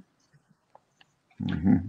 eh, Guantánamo, abriremos tuas portas, arrancaremos teu arame farpado, derrubaremos teus muros, destruiremos tuas grades e o teu nome será pisoteado pelo peso da justiça e da liberdade. Sabemos que os gritos dos prisioneiros permanecerão flutuando como um eco de estrelas infinitas. Sabemos que a dor impregnará o silêncio das noites mais profundas. Sabemos que teu nome insistirá entre escombros, navio fantasma no horizonte da memória. Acaso o arco-íris alguma vez pintou os teus muros altos? Acaso a brisa do Caribe roçou tuas grades pelo menos um instante? Acaso o sol do crepúsculo alguma vez desceu em teus olhos de carrasco? Na última foto que tirem de Guantánamo, caberão todos os gestos daqueles que no mundo sempre se opuseram a esse intruso em solo cubano. Na última foto que tirem de Guantánamo, caberão todos os corpos torturados, todos os dias e noites e silêncios gravados nos desenhos das paredes úmidas de sangue. Mas talvez alguma flor possa surgir no teu solo ensanguentado. Quando algum dia alguém se plante frente ao mundo e diga: Guantánamo hoje será derrubado. Isso aí. Esse é o poema Guantánamo. Beleza, oh, obrigado. Maravilha. Obrigado, Guantánamo. Daí a Soninha de Paris, a Sônia de Paris. Sônia Regina Eu vi Paris, Paris aí. Pierre Manier, Lohan Jean Christophe de Paris. Estão oh, estamos pre... Ô, oh, Regina, fala com Regina. É excelente. Estamos juntos e misturados. Estamos precisando legendar o filme do Padre Júlio. Isso, tá aqui, ó. Em cinco, em cinco idiomas. Será que a Regina não pode colaborar com a legendagem ah. do Padre Júlio em francês? Já está sendo feito em Guarani, espanhol, Perfeito. italiano. Está faltando francês. Vou fazer esse contato. Sabe o que eu vou fazer? Sabe o que eu vou fazer? Essa Pode fazer meu contato para a Regina. filme para ela. Isso, eu passo, passo. E aí ver se faz, esse, faz essa ponte aí. Que maravilha. Eh, si vous pouvez, vous pouvez envoyer pour moi votre adresse, je peux écrire, je peux écrire pour, pour lui, pour elle. Je parle un petit peu français. J'ai appris à la Martinique, à la Guadeloupe. Vous comprenez, comprenez mon français? Je parle un petit peu, un petit peu. je, je, je não cumpri, no entanto, a Soninha deve ter compreendido. É, Regina. tá bom, o pessoal de Paris deve ter compreendido. Mas essa semana eu faço a ponte para ver a da possibilidade de legendar para os franceses esse filme. Que maravilha. Obrigado. Que maravilha. Agora eu te perguntaria o seguinte: depois dessa excelente poesia, que eu, eu gostaria, Obrigado. inclusive, de, de perguntar sobre a possibilidade de musicar musicar uma poesia sobre Guantánamo, que seria uma coisa fabulosa também. Sim, tem o, essa poesia o tem, Jereva. Essa poesia tem um ritmo. Sim, ah. sim, tem, tem, gostaria. Tem, uma, tem um, um compositor chamado Jereva, que mora em São Paulo, um baiano que mora em São Paulo, Jereva, grande compositor. Ele, Ah. ele, ele musicalizou uma outra poesia minha sobre Camilo Cienfuegos. Só que não tenho ele aqui, senão Tá. é muito legal. Sobre Camilo Cienfuegos. Vou mandar para você. bacana. E ele está querendo fazer os outros Que poemas bacana. do livro do Che. Que ótimo. Talvez uma boa ideia. Vamos, vamos ver isso aí. Musicalizar. Obrigado. Isso. Mas eu gostei muito da poesia. Aliás, se você quiser falar uma poesia de cada livro, pode ser muito legal. Bom, eu, se quiser, eu leio uma do de Brumadinho. São cartões, olha aqui, é um Vamos, livro de vamos. cartões. Aí dentro é uma caixinha, tem o Que DVD e tem cartões. Tá. Aí, ó. Que ótimo. Eu posso ler aqui alguma, sei lá, é, é, Trem Minério. São curtos, né? É, Trem Minério é o Tá. seguinte, porque Uhum. a gente parou de noite, em Brumadinho, era quase de madrugada, e ficamos na frente de uma barreira de trem. E um trem passando minutos e minutos, levando minério, levando e levando e levando, e a gente não conseguia avançar. Tá. E a gente fotografou isso também. E a gente falou o seguinte: trem minério, não é trem mineiro, é trem minério. Você entendeu? Trem É minério. minério. Entendi, sem dúvida. Diz assim: um trem interminável, é isso, um trem interminável carrega as entranhas das Minas Gerais. Fileiras de idênticos vagões martelam os trilhos com minério exilado. Vagões apinhados de sangue, de carne, de corpos, no frio metal que corre até o Atlântico. Pó de minério, pó de ossos e algum crachá perdido voando no ar tóxico da tarde. Esse aí. Esse é o trem minério. Caramba. minério. Muito bem. Tem vários, trem tem vários aqui. Não é trem mineiro, não. É, trem mas- minério. Trem minério. O trem, o trem mineiro pode ter. O trem mineiro pode ter pão de queijo. O, o trem Sim, minério, não. O trem minério. Pode ser é um poema história. Drummond Andrade. Olha só. É, muito bom, muito bom. Então, que, que bacana. E, e tem mais um livro aí. Podemos julgar, Tem mais? Eu não sei se podemos mais aqui. negociar mais um poema. Podemos negociar mais um poema. Eu queria ver um de Canudo, mas apresentou três. não sei onde está. É, deixa eu ver. Eu trouxe hoje, um lancheiro que trouxe. Eu acho que ficou lá na mesa. Então, porque tem diversos materiais, né? Tem a. Ah, não, vou ler daqui mesmo, do Tá. livro de. Já que você gostou de Guantánamo, eu vou ler um sobre. Ah, não está em espanhol, peraí, eu vou Isso. ler um de. Eu vou ler um de. Sobre o bloqueio. O bloqueio a Cuba. Deixa eu ver se está aqui. Ah. Tá bom. Ah, aqui, Canudos. Chegou Canudos aqui, Canudos. Qual que você. O imoral bloqueio a. Cuba, né? O Poema Sem Terra. Tem um do livro Poema Sem Terra aqui. São, são eu vou ler qu- quatro poeminhas de, do Sem Terra. Pronto. Do Sem Terra. Perfeito, Poema Sem perfeito. Terra. Perfeito. Están numerados de 1 a 19. ¿Por qué están numerados de 1 a 19? Porque foram 19 mortos lá no Eldorado dos Carajás. Se lembra do Eldorado dos Carajás? Aquele massacre que houve. Você está escutando? É. Lembro, lembro. A chacina de Eldorado é. de Carajás. Em, 2000, em 96 foi, não? Eu lancei o livro em 2006, 10 anos depois. Então são Isso, São vários poemas. O poema É. 1, por exemplo. Poema 1. Reforma agrária é palavra que dói na alma, que grita na calma de quem não se levanta.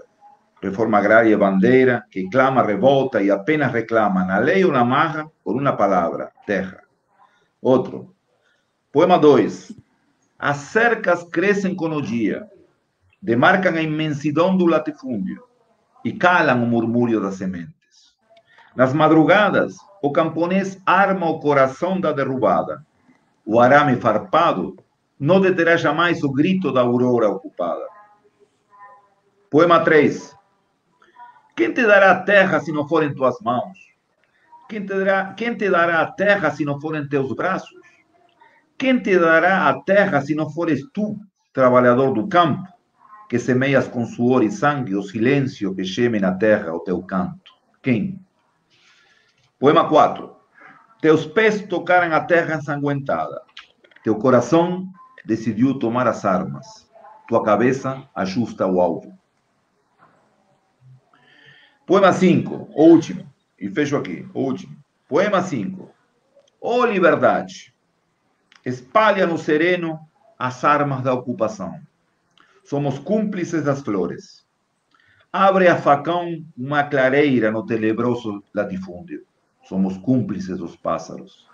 Assobia para nós aquele cântico infinito dos rebeldes. Somos cúmplices do vento. Ó oh, liberdade, o teu coração tem o cheiro da terra do outro lado da cerca. Aí, ó. Caramba. Poema sem terra. Tá bom. Eu vou mandar para você escrito questão- aí para. A, que- Obrigado. A, que- a que- a questão do Nordeste, existe uma frase que não é minha, que fala que a questão do Nordeste não é seca, é cerca. Né? Muito bom. Quem é que falou isso? A Isso é fundamental. Nordeste não é seca, é cer... Não sei quem falou, não sei quem falou. A, Então a deve ser o- Nordeste não é seca, é cerca. Deve, É cerca. deve E ser aí, o da, o, o da a- Liga a- Japonesa. Julião. Deve ser Julião. a- a é Julião. É, bem, Isso é muito antigo, isso é muito antigo. Essa, acho que essa frase, essa frase, se eu não me engano, é da década de 70, Anos 50. coisa assim. Agora, Ah, agora uma coisa, uma coisa, ou 50, uma coisa que eu queria te dizer é que esse, esses seus poemas trazem um clima assim de, de João Cabral de Melo Neto. Ah, sabe? tá. Essa coisa é. da. É, isso, Sim, realmente. Severina. Essa coisa sim, de. sim. é, é, essa, essa, essa terra em que estás, de palmo medida, é a conta melhor que tivesse em vida. Não é cova grande, nem largo, nem fundo. É a, é a parte que te cabe desse latifúndio que você vai ouvindo e vai arrepiando. Cabral. Eu acho que tem um, tem um clima muito bom. Tem um clima muito bom. E outra coisa que eu acho, por falar em clima, os seus filmes têm uma, uma direção musical que é muito boa. Uma direção musical que é muito, muito boa. Muito legal. Eu Porque agradeço eu que vejo você. que eh, depen- depen- Sim, aquele, aqueles que eu tive a oportunidade de ver, de assistir, eu vi uma direção musical muito cirúrgica. É colocada Não, eu umas atribuo- músicas, as, as músicas, as músicas, as músicas ilustram o clima de uma maneira muito interessante. Não, e isso é muito interessante, a questão da música. Agradeço aí o que você fala, porque isso é bem um pouquinho. Eu não sou músico, mas eu acompanhava meu pai colocar a música nos filmes. Quando você tinha uma viola, entendeu? Então você ia com um cronômetro, marcava o tempo. Você tinha que gravar com músicos, né? E levar um, uma fita, uma fita que não era cassete, uma fita de cinta, né? E, Tá. e gravar a música lá, entendeu? É outra coisa. Então eu, eu, eu tenho muito isso. E na hora da edição é muito engraçado, porque o pessoal fica preocupado com a música, né? É, o editor que está junto comigo editando. E cadê a música? Cadê a música? Não, calma, calma. E o filme avança e não aparece a música. O filme avança, não aparece. E quando chega a música, a gente marca os trechinhos, exatamente, não? na minutagem. Não? Vai ter aqui, vai ter aqui, vai ter mais. Eu não sei qual é. Então eu peço para ele colocar a música. Eu vou escutando, corta aí, guarda. Tá. Então eu guardo os trechos, por exemplo, eu guardo três trechos instrumentais. E aí eu digo, Tá, trecho 5, veja o corte tá 8. muito aí bom, entra. muito bom. Ele muito bom, coloca, muito ele fica bom. me olhando, rapaz, entrou perfeito. Aí, então vem o, o corte 5 de música, bota no trecho 3.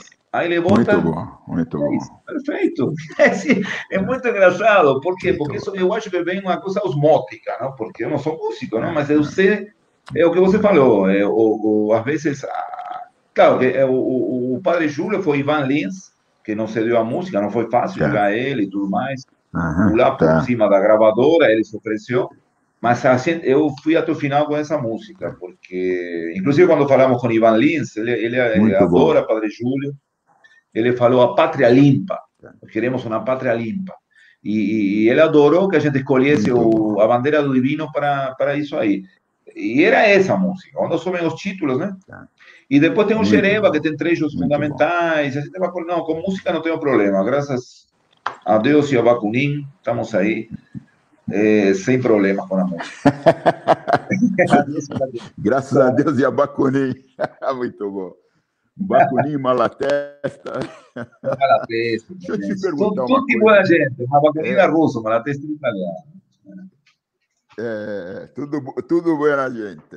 Deixa eu te perguntar uma uma E graças a Fran Fanon É. também, viu? Vamos falar de Fran Fanon aqui. Frank Aí Fanon, você vai gostar. Frank Fanon, psiquiatra, Oh. né? Não, sim, sem dúvida. Frank Fanon. Frank é. Fanon está sempre presente, né? E grande- Sempre que a gente fala em E descolonizar, grande, e grande, descolonizar as mentes brasileiras. e colonizar as mentes. O cara esteve na Argélia, na da Argélia e tudo. É. Entendeu? Muito bom, Franz Fanon, muito bem lembrado. Pele Negra, Máscaras Brancas. Isso. Você sabe que o O Franz livro- Fanon. Ele, O Che Guevara ali esse livro. Então, você Sim, sabe diga. que esse era o livro que ele fez que ele, que ele fez para ser o, o, a dissertação de mestrado dele. Aí o professor dele falou: não, não, isso daqui não serve para ser uma dissertação de mestrado. Ele teve que abandonar o livro, fazer uma outra dissertação em, em semanas para apresentar, para ganhar o título. Sim. E depois, meses depois, ele lançou esse livro, que é o livro mais lido em, em relações raciais até hoje no mundo, né? No mundo, no mundo. Né? Relações raciais e psicológicas, não? Porque ele aborda a questão psicológica. É. da- do- É, é, é. Pro- É, só- só não tá- corroborando aqui a sua informação. dele. É, só não serviu É, para o professor aí. dele. É isso, né? Você. Muito bom, não, Fran Fanon. Tem até um cineclube, Fran Fanon. Eu vou colocar em contato com você. É um rapaz de Minas, Hugo, de Juiz de? Fora. Cineclube Fran Fanon. Não, deixa, deixa eu perguntar para você: tem alguém aí que está concordando com o que eu falei? Foi isso? Muito, muito. Professor de filosofia. Você falou que tem alguém. É, muito. Ah, entendi. Corrobo- Ah, entendi. Ela entendi. corroborou porque ela sabia isso que você mas é comentou. isso. ela, ela tinha. É, ela, Ah, É. muito bom. Tá gostando muito do programa, viu? Sim, sim. sim. Que bacana, que bacana. Isso, isso traz felicidade, a gente poder juntar. A gente não quer que tenha muita gente no programa. A gente quer que seja um grupo seleto de pessoas bacanas. É o suficiente. É o suficiente. Pô, tendo aí Como falava- o nosso vídeo, o nosso. Na greve de 17, Fala. um dos cabeças da greve de 17, da greve geral de 1917, jornalista, Edgar Leuenholt, que, que dá nome ao AEL, aquele arquivo da, da Unicamp, não? Arquivo Edgar Leuenholt, AEL, AEL.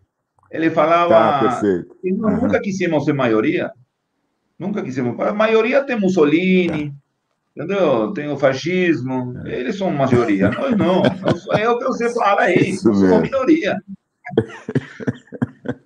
Isso mesmo, isso mesmo. Que minoria. bacana. Deixa eu perguntar para você. A gente, a gente pode ver trecho de que filme agora que você gostaria de comentar? Que Eu filme? sei que os filmes. Você gosta, Eu não sei se. Eu não eu sei sei. que dos seus filmes. Eu sei que dos seus filmes você gosta de todos, que todos são seus filhos. Você já falou. Agora, que Isso. filme que a gente veria um trechinho agora? É, mas eu não sei se ele vai ter aí porque não está em YouTube. Eu do... Pode ser o de Marighella. Vamos lá em Marighella. Marighella. Ele pode achar em Marighella. YouTube. Se é Marighella. Quem samba fica, quem não samba vai embora. Ah, Foi feito em do filme é 2011. Quem Samba Fica, quem não samba vai embora. Que Que é maravilha. a música de Maravilha. Chicão, de Chicão e de João Motorista, né? A música. Perfeito, perfeito. Será que ele acha aí o filme? Quem samba fica, quem não samba vai embora. Ele está. Acho Aí. que, O Teco é. Aí, aí, aí, ele achou. Pô, É, é editor, Chicão né? é criou meu time, viu? O, o Teco. Então, Aí, ó. é, tanto que você vê, quando há a redemocratização, né, É. em, em 45, ele se candidatou a deputado. Né, ele achava que aquilo ali existia uma chance de se trabalhar, e foi uma das, das, das legislaturas mais brilhantes. Mas a partir do momento em que o próprio governo Dutra né, cassou os mandados, ele entrou na clandestinidade, isso em 48, né, início de 48, e Marighella ficou muito tempo né, tentando atuar dentro dos marcos legais. processo de rompimento de Marighella com o PCB. Marighella tenta disputar o PCB no sexto congresso? O sexto congresso é um congresso que hoje os historiadores percebem foi totalmente manipulado Ele, para impedir. Ele é o Gebrim, advogado Gebrim. Provável, né, que ocorreria de forma provável, mas quando Marighella tá, deixa o PCB... Perfeito. Mas é, é, era bom se ele puder botar o final, que é bem atual o final, lá pelo finalzinho. Eu acho que é muito importante. Marighella gostava muito de flor, viu? O final? Muito. O final tá do bom. filme, tá. Então, eu acho que é muito importante deixar essas flores aí. Tá bem? Tá. Comandante Marighella! Presente! Agora e sempre!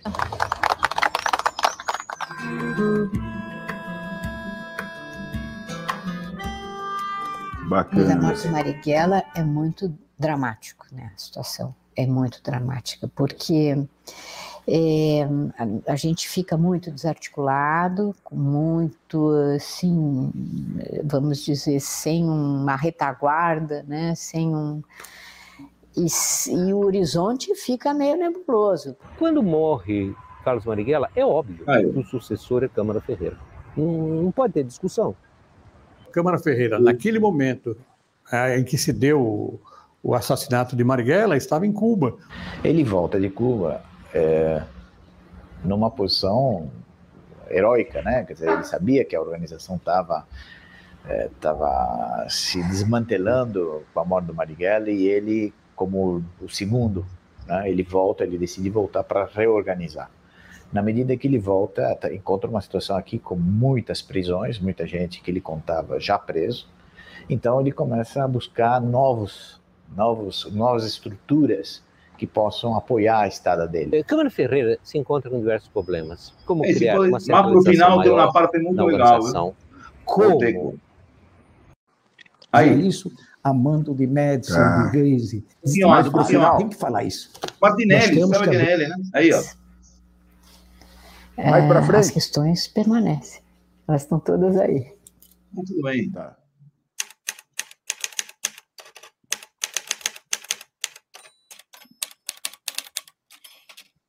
Eu também dei entrevista para o companheiro Silvio Tendler e ele no final da, eh, da, da entrevista me pergunta né, se eu estou arrependido de ter feito isso, se eu faria de novo. Né?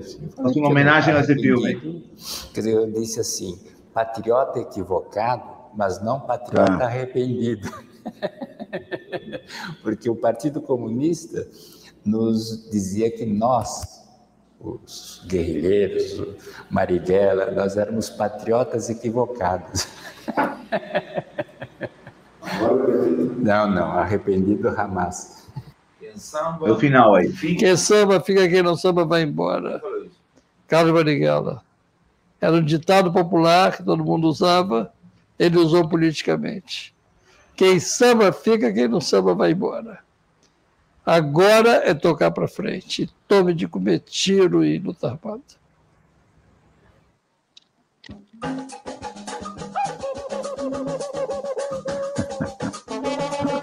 Muito bom. Muito bom, Carlos. Aí entra a música, galera. Quem samba fica, quem não samba vai embora. Aí vem a música e vai, olha.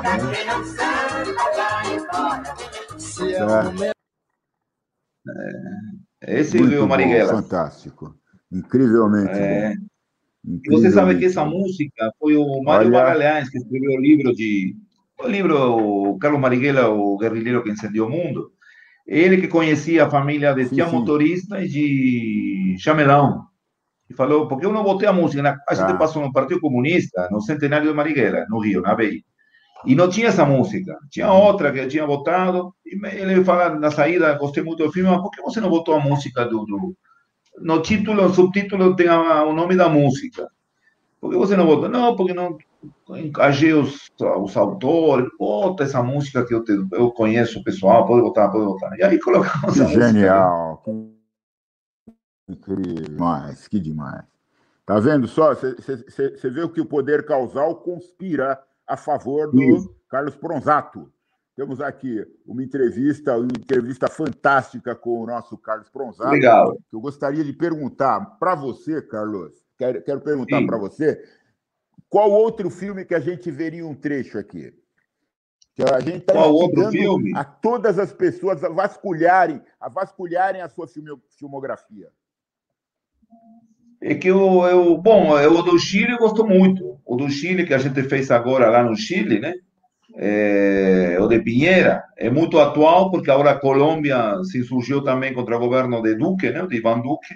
E é uma coisa que finalmente vai acontecer em toda a Latinoamérica. E espero que aconteça aqui também. Uma grande insurreição popular contra Bolsonaro. Esse cara não pode continuar aí. Entendeu? É, causando esse sofrimento e essa dor a esse país. Brasil não, não, esse não é um pequeno país. Brasil é um continente, um subcontinente mundial que tem um peso. Eu acho que o de Chile, eu acho fundamental, né? É um exemplo do que deveria acontecer aqui, né? É, eu não sei aí. Ah, ele está colocando aí isso. Mas faltaria o som. Essa menina é sensacional. Joyce. Primeira linha, primeira linha é o pessoal que está na frente enfrentando a polícia, defendendo os manifestantes. Uma espécie de black bloc aqui, entendeu? Perfeito. Esses são estudantes, né?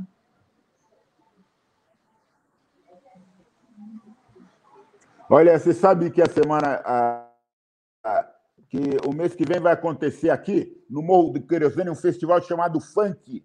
Festival de Cultura, Festival de Música é? do Morro Não, do não sabia. Querosene.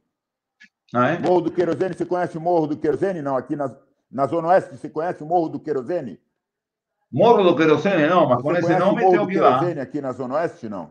Não, quero incendiar lá, quero ir lá incendiar. Ah, o mas é um povo. lugar fantástico. Então você, você está você está convidado para o Festival de Cultura aqui do Morro do Querosene, o Funk, que é capitaneado aqui pelo Dinho Nascimento e pela Cissa.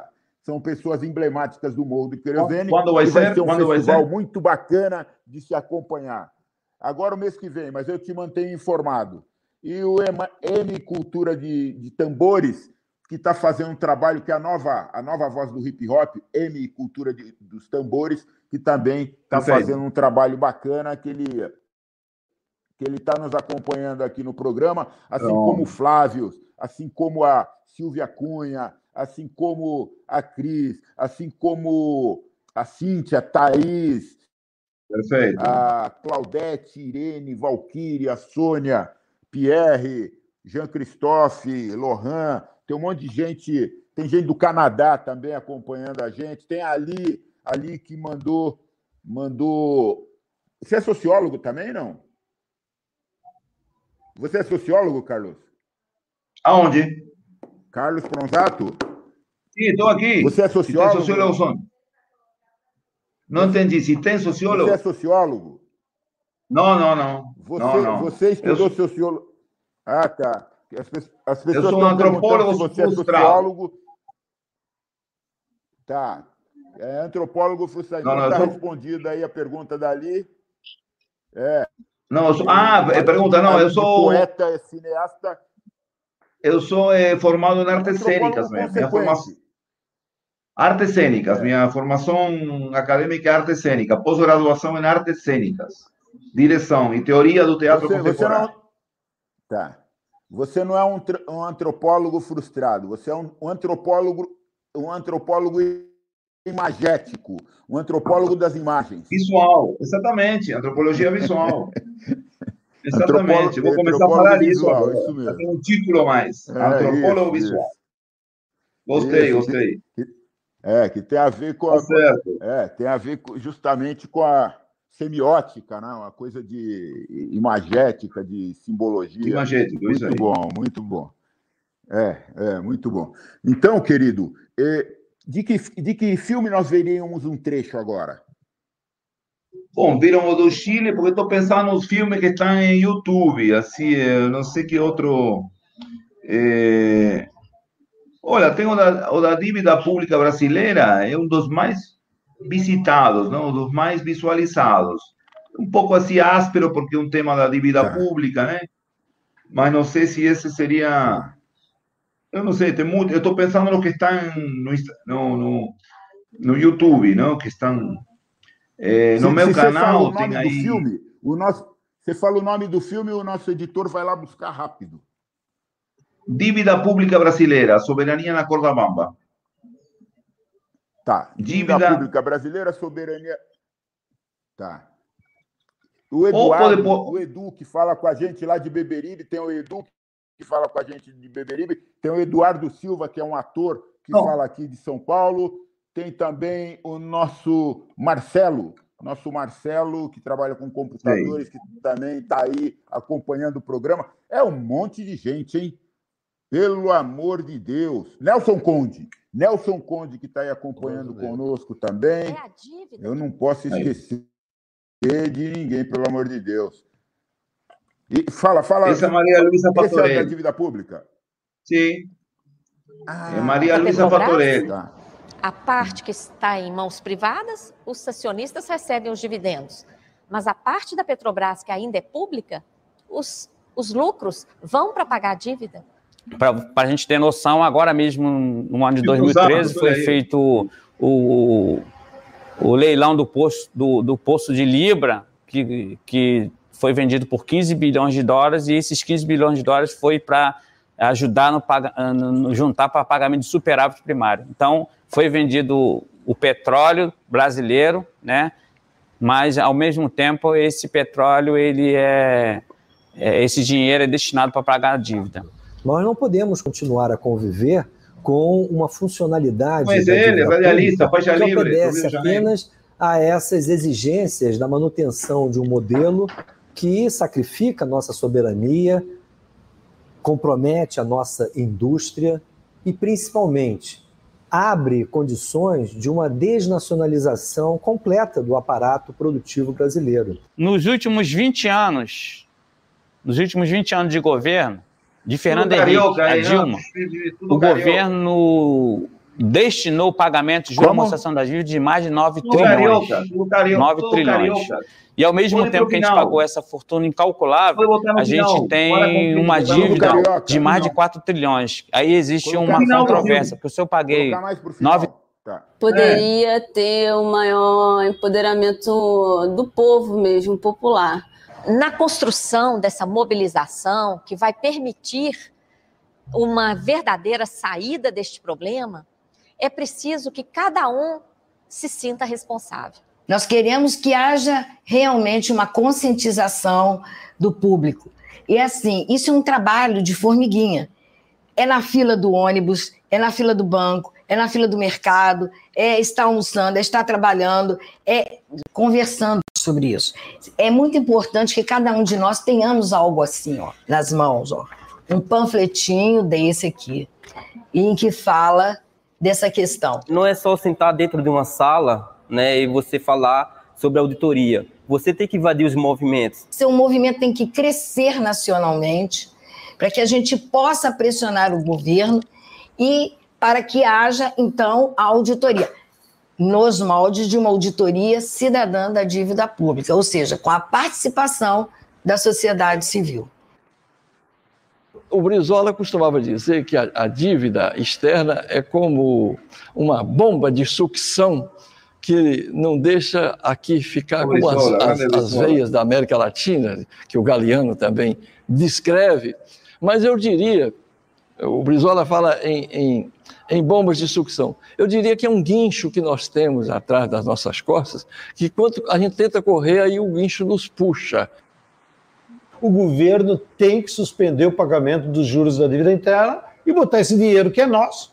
Ninguém autorizou. Eu não pago imposto sobre o leite, sobre a água, sobre qualquer coisa e digo para o governo: pegue esse meu dinheiro e pague juro. O tema é tão importante que se a sociedade brasileira não se mobiliza e não pressiona por uma nova política econômica e uma relacionada ao endividamento e uma nova política de gestão do orçamento público, nós vamos ao fracasso, nós vamos à bancarrota. Não é possível ter um modelo soberano, socialmente justo, com tanta sangria. Esse é um problema crucial para a independência do Brasil. E quando a gente fala independência, fica uma coisa meio esquisita, né, se falar independência hoje, mas eu considero que a dívida pública brasileira hoje, ela se reveste de uma forma de neocolonialismo. Nós estamos convencidos, primeiro, que é necessário de imediato estatizar integral e totalmente o sistema financeiro nesse país. Se ele prestar algum serviço, ele tem que ser aquele de recolher o recurso e colocar a serviço do crédito para aquilo que tem que ser decidido pela maioria da vontade popular. Primeiro passo, que eu espero que esse processo nosso a gente consiga, exigir do governo. Que Esse é o abra. filme, mais ou menos. Esse é o A Dívida Pública, um documentário bastante. Tá bom, tá bom. Será. É, porque aborda muito a questão da privatização, né? O que, que é a privatização, né? Por exemplo, Sim, Mariana. Mariana é a Vale do Rio, a, a Vale do Rio Doce privatizada. A tragédia de Mariana. Brumadinho aí É também. a Vale do Rio Doce privatizada.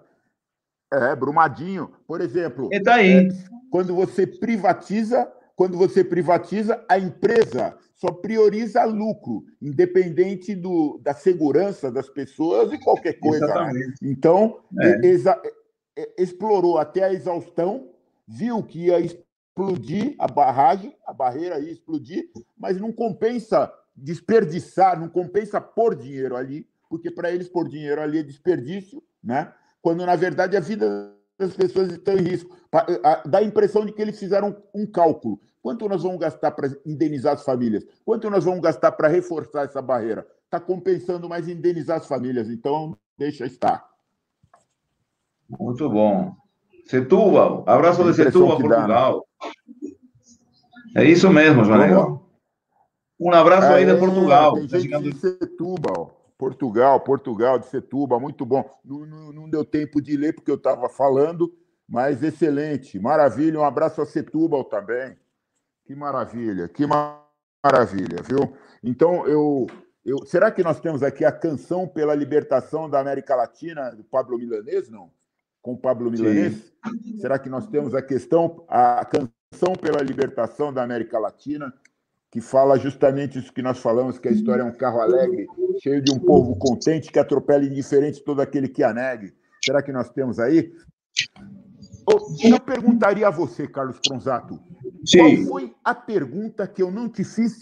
Qual foi a pergunta que eu não te fiz que você gostaria de ter respo- respondido? Rapaz, essa é a grande dúvida nossa como documentaristas, não? Que a gente pergunta, né? Que a gente pergunta. É...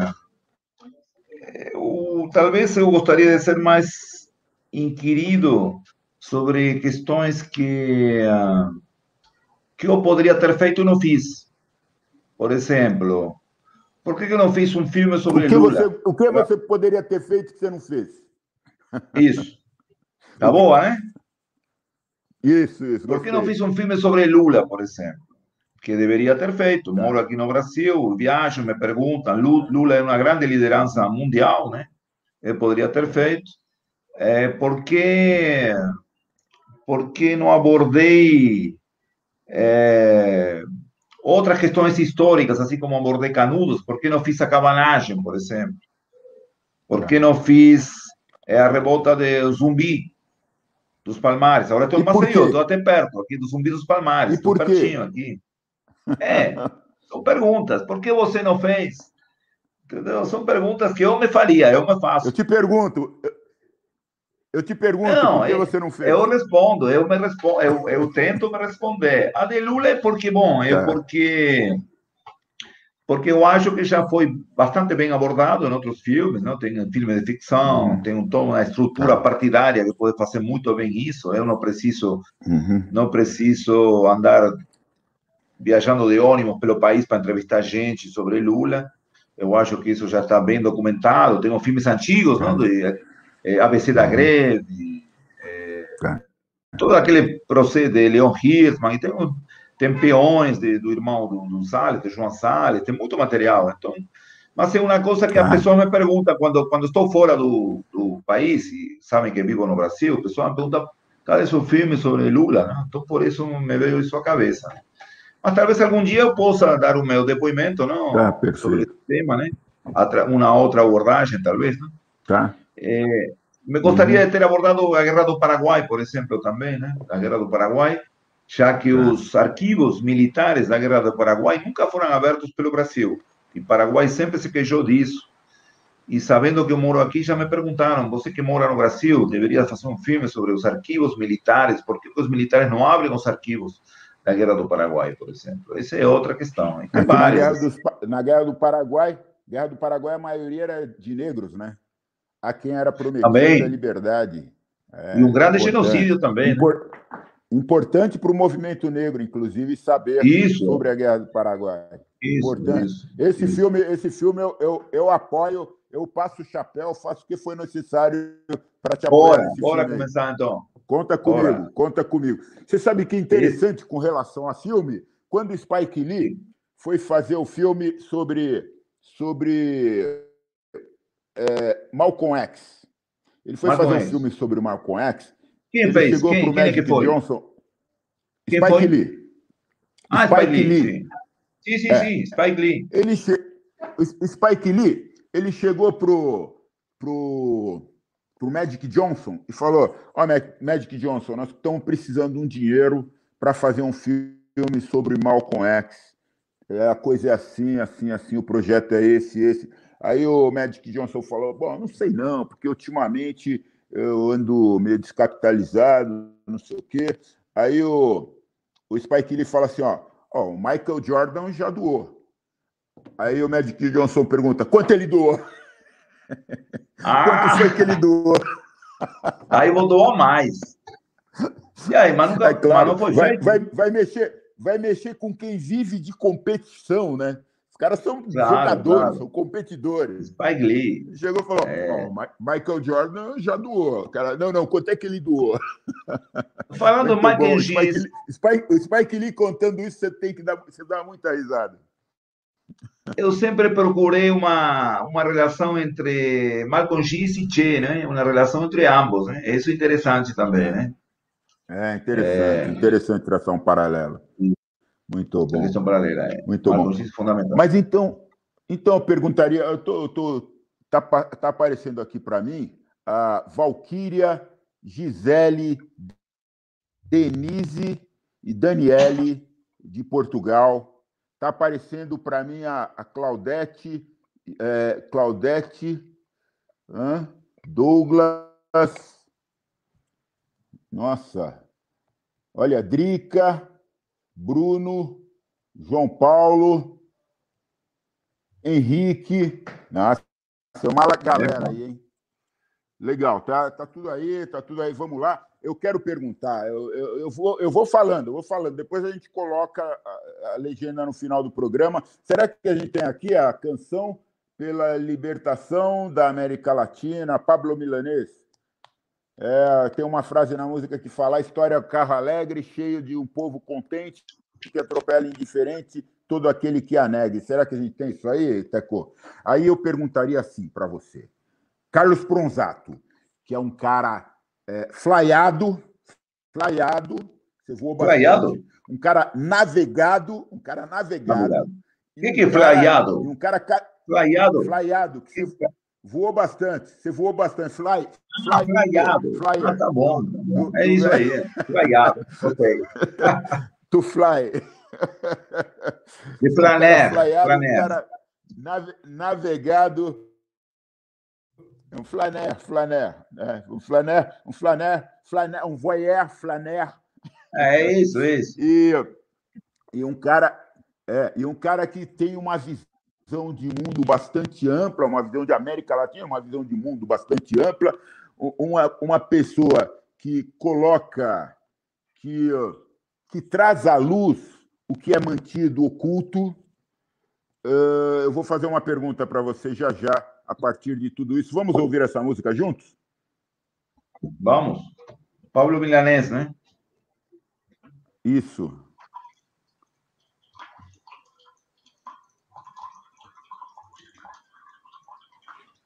É, o som não está vindo. Não, você está sem som. som. Não está vindo. É, está sem som. Está sem som. Ao vivo, ao vivo é assim mesmo. Ao vivo é assim mesmo. Quem gosta do, do programa Cabeça de Negro já sabe que, que é assim mesmo, porque é real, né? É real, é na veia, é autêntico.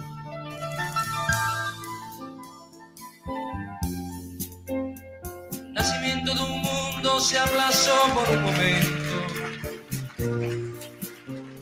Lapso del tiempo Lindo, del lindo, lindo. universo un segundo.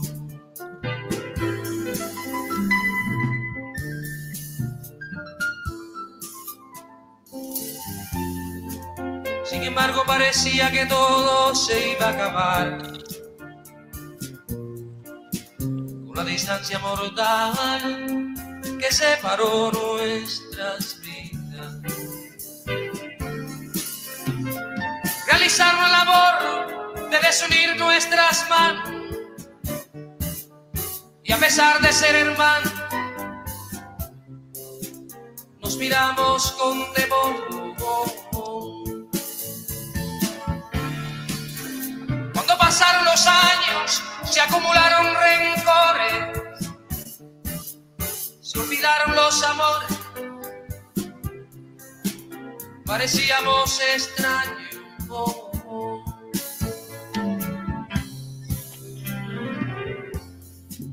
Qué distancia tan sufrida, qué mundo tan separado. Jamás hubiera encontrado, siga por dar nuevas vidas.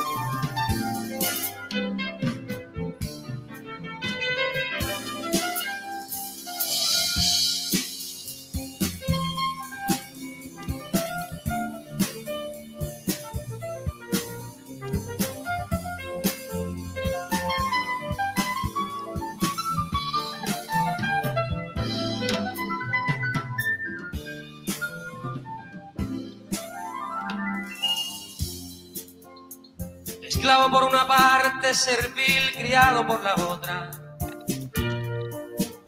Lo primero que notan, el último en desatarse.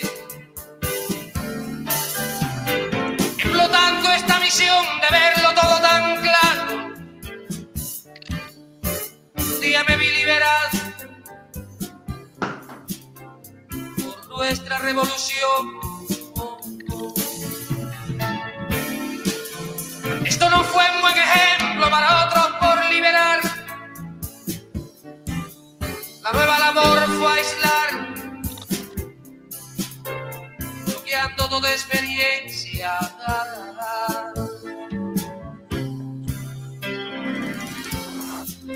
Lo que brilla con luz propia nadie lo puede apagar. Su brillo puede alcanzar la oscuridad de otras costas. ¿Quién pagará este pesar del tiempo que se perdió? De las vidas que costó, de las que puede costar. No pagará la unidad de los pueblos en cuestión y que niegue esa razón, la historia condenará. La historia lleva su carro y a muchos los montarán, por encima pasará de aquel que quiera negarlo. Bolívar lanzó una estrella que junto a Martí brilló. Fidel la dignificó para andar por estas tierras. Bolívar lanzó una estrella que junto a Martí brilló. Fidel la dignificó para andar por estas tierras.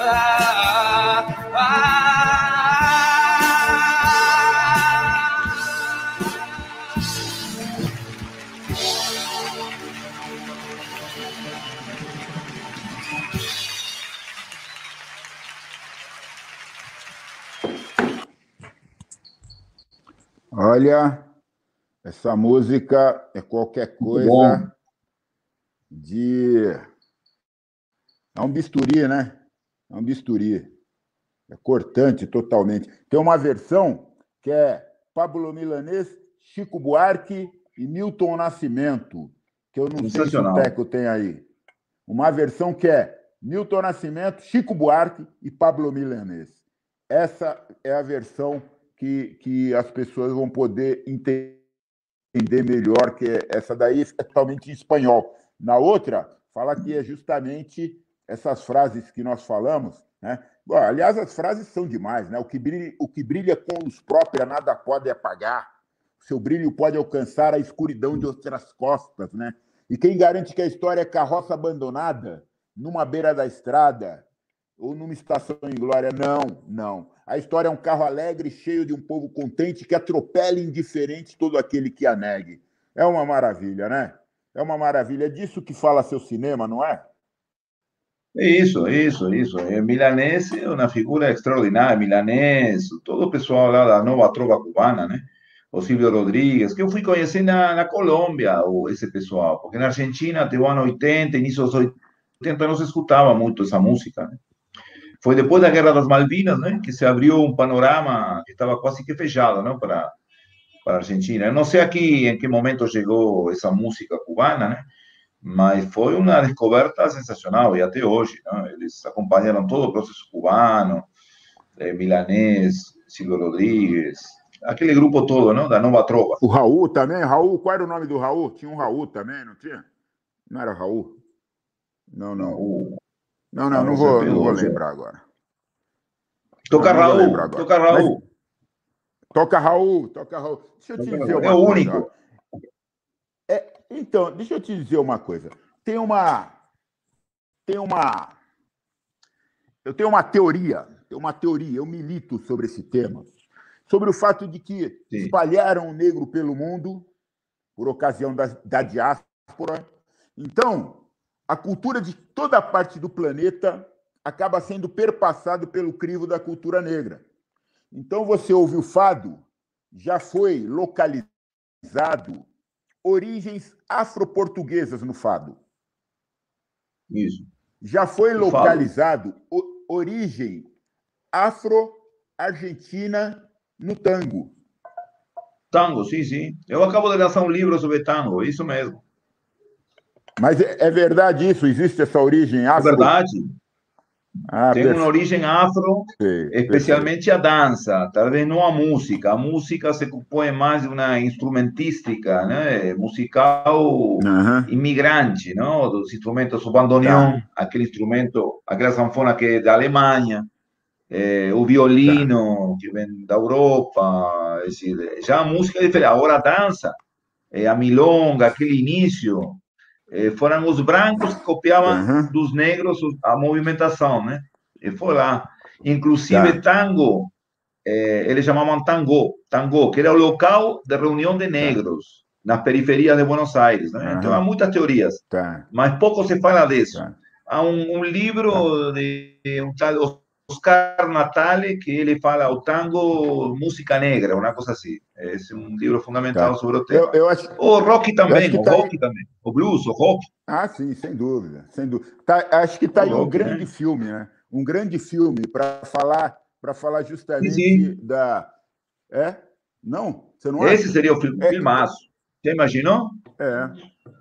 Filmaço. Estou imaginando. Você tem a ideia do tango aquele tango aristocrático dos grandes salões, do, do, do, entendeu? Que, que ele, ele, ele ganha notoriedade na Europa, né? Tem tudo isso com o tango, né? E, e se esquece que o tango é uma dança periférica, uma dança origeira, uma dança das margens da sociedade, dos portos, do, do, âmbito prostibulário, entendeu? É dali que surge, entendeu? Dos trabalhadores, do, do, isso, esse é o tango, né?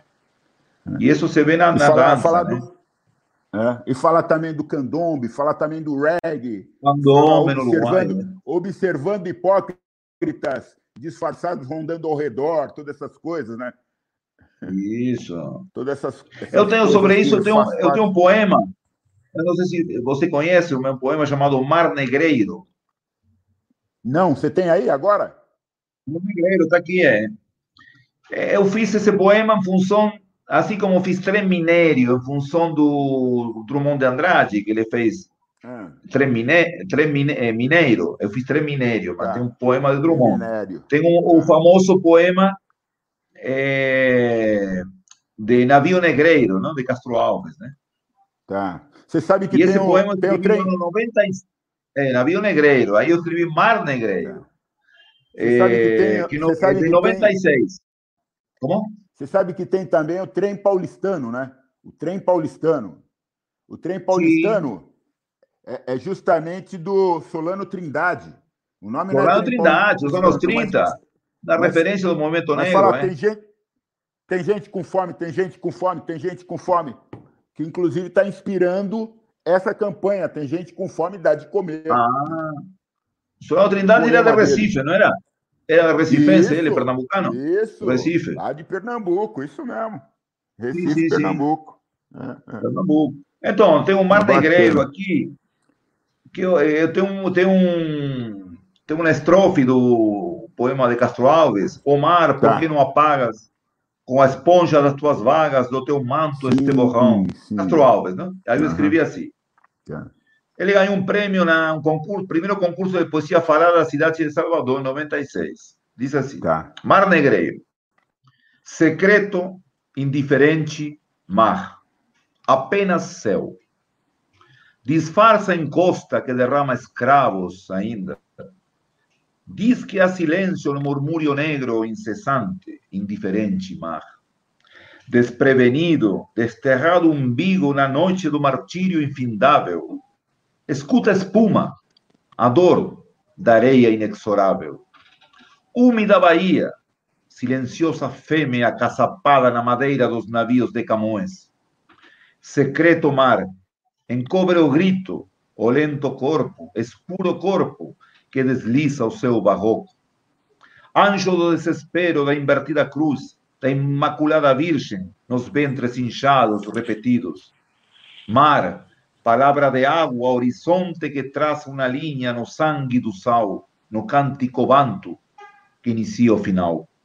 Imenso, exagerado mar, engana o destino dessas proas, desfaz as tuas sereias volumosas, canta no escuro na toada infantil de Portugal. Secreto, indiferente mar, tingido do suor, de mãos infinitas, teu líquido incolor golpeia ainda na memória. Esse aí. É o Mar Negreiro. O Mar Negreiro, Muito né? bom. Muito bom. Muito bom. Os imorais, os imorais navios negreiros que faziam essa travessura, essa, traven, essa travessia, essa travessia absolutamente é, aterradora, né? Inumana. Aterradora, que, que, fez, que fez por onde mudar a dieta dos tubarões à época ali naquela região do Atlântico, né? Claro, claro. Tem aquele filme de Steven Spielberg, como é o nome? É, o nome do navio. Amistad, Liberdade. Amistad. Amistad. Exatamente. Grande Amistad. filme. Grande filme, grande filme, que retrata justamente o que Retrata. Os navios, os navios ingleses chegavam para revistar o navio português, ele simplesmente abria o fundo do navio, abria o, o- o- descarregava as pessoas como lastro, né? Era uma Isso. coisa aterradora. Aí, aí eu fico, eu fico me imaginando, eu fico me imaginando que os progressos, a, a evolução da humanidade, né? A humanidade evolui, a humanidade avança, mas é sempre com vistas a uma humanidade que não inclui o negro, né? Quer dizer, os ideais de liberté, égalité, fraternité eram ideais pelo que se lutar, mas isso para eles lá, para os europeus. Isso. Porque quando, quando o Haiti, dois anos depois, quis a sua liberdade, teve que lutar bravamente. Dois anos depois da Revolução Francesa, teve que lutar bravamente para conseguir a sua liberdade. Né? É, por exemplo, Exatamente. eu falei isso essa semana. Falei isso essa semana. Quando Nietzsche falava é, o mundo, o mundo é caótico, viver é um transtorno. Ele falava também pela liberdade, pela liberdade, pelo bem viver da humanidade, mas era uma outra humanidade que não dos escravos, que os escravos continuavam escravos nessa época, né? Isso, isso. Então, Não, e hoje é, é, continua. é, partem, partem- partem da premissa de que existem humanidades diferentes. Enquanto a gente não equacionar essa situação, né, é, é- é o passo número um para começar a discutir o movimento das mulheres, para começar a discutir o, o- o Claro. movimento de emancipação, da melhoria de vida para o homem. Quando você vai ver as condições de vida do negro no mundo, a situação está realmente caótica. E esse poema, esse poema eu quero parabenizá-lo por esse poema, que esse poema é de muita sensibilidade e é de sensibilidade de alguém que tem uma visão de mundo mais ampla mesmo. Fala, querido. Eu vou mandar para você, vou enviar, vou enviar. Vou enviar esse material. Perfeito. Perfeito. Então eu, eu recebo com muito prazer. E eu quero perguntar a você, que é uma pessoa voada, uma pessoa que palmilhou Flaiada. muita terra. Flaiada. Flaiada. Flaiada. E que, é, flaiada, flaiada. E navegada. Aqui um grande livro, ó, um grande livro aqui, viu? Navegada. Qual livro? Grande livro. Billy Holiday. Ah, eu não consigo. Billy Holiday, opa! Sensacional. Essa O que menina, ela sofreu. essa menina. Por causa do racismo. o que ela- Impressionante esse livro, viu? É. Impressionante. Tá. E Você diga aí, João. Programa, Diga aí que a gente. você, sabe, você sabe que esse programa é um programa de cultura negra e, e ele trabalha com todas as pessoas que se debruçam sobre a cultura negra. Por exemplo, tem um grupo de hip hop indígena. Tem um grupo de, de hip hop indígena. Então tem que Que legal. ver. Tem o Carlos Pronzato, um Carlos Pronzato que faz filme sobre Moa do Catendê, que faz filme sobre, sobre o Brasil enquanto um todo, a- a- as abordagens necessárias de se fazer, eh, que levam em conta o Brasil. Que sempre que que você discute a destruição no Brasil, quem está lá na ponta da corda são os mesmos, viu? Quando você discute Brumadinho, quando você discute. Quando você, outra coisa que você estava vendo aí, que eu achei muito emblemática também. Bom, por exemplo, esses, esses movimentos sociais todos que você. O próprio Marighella. Marighella era preto. É. Né? É, então, é, eu, fico, eu fico me perguntando, é, uma pessoa que tem essa visão de mundo que você tem, o que é a vida?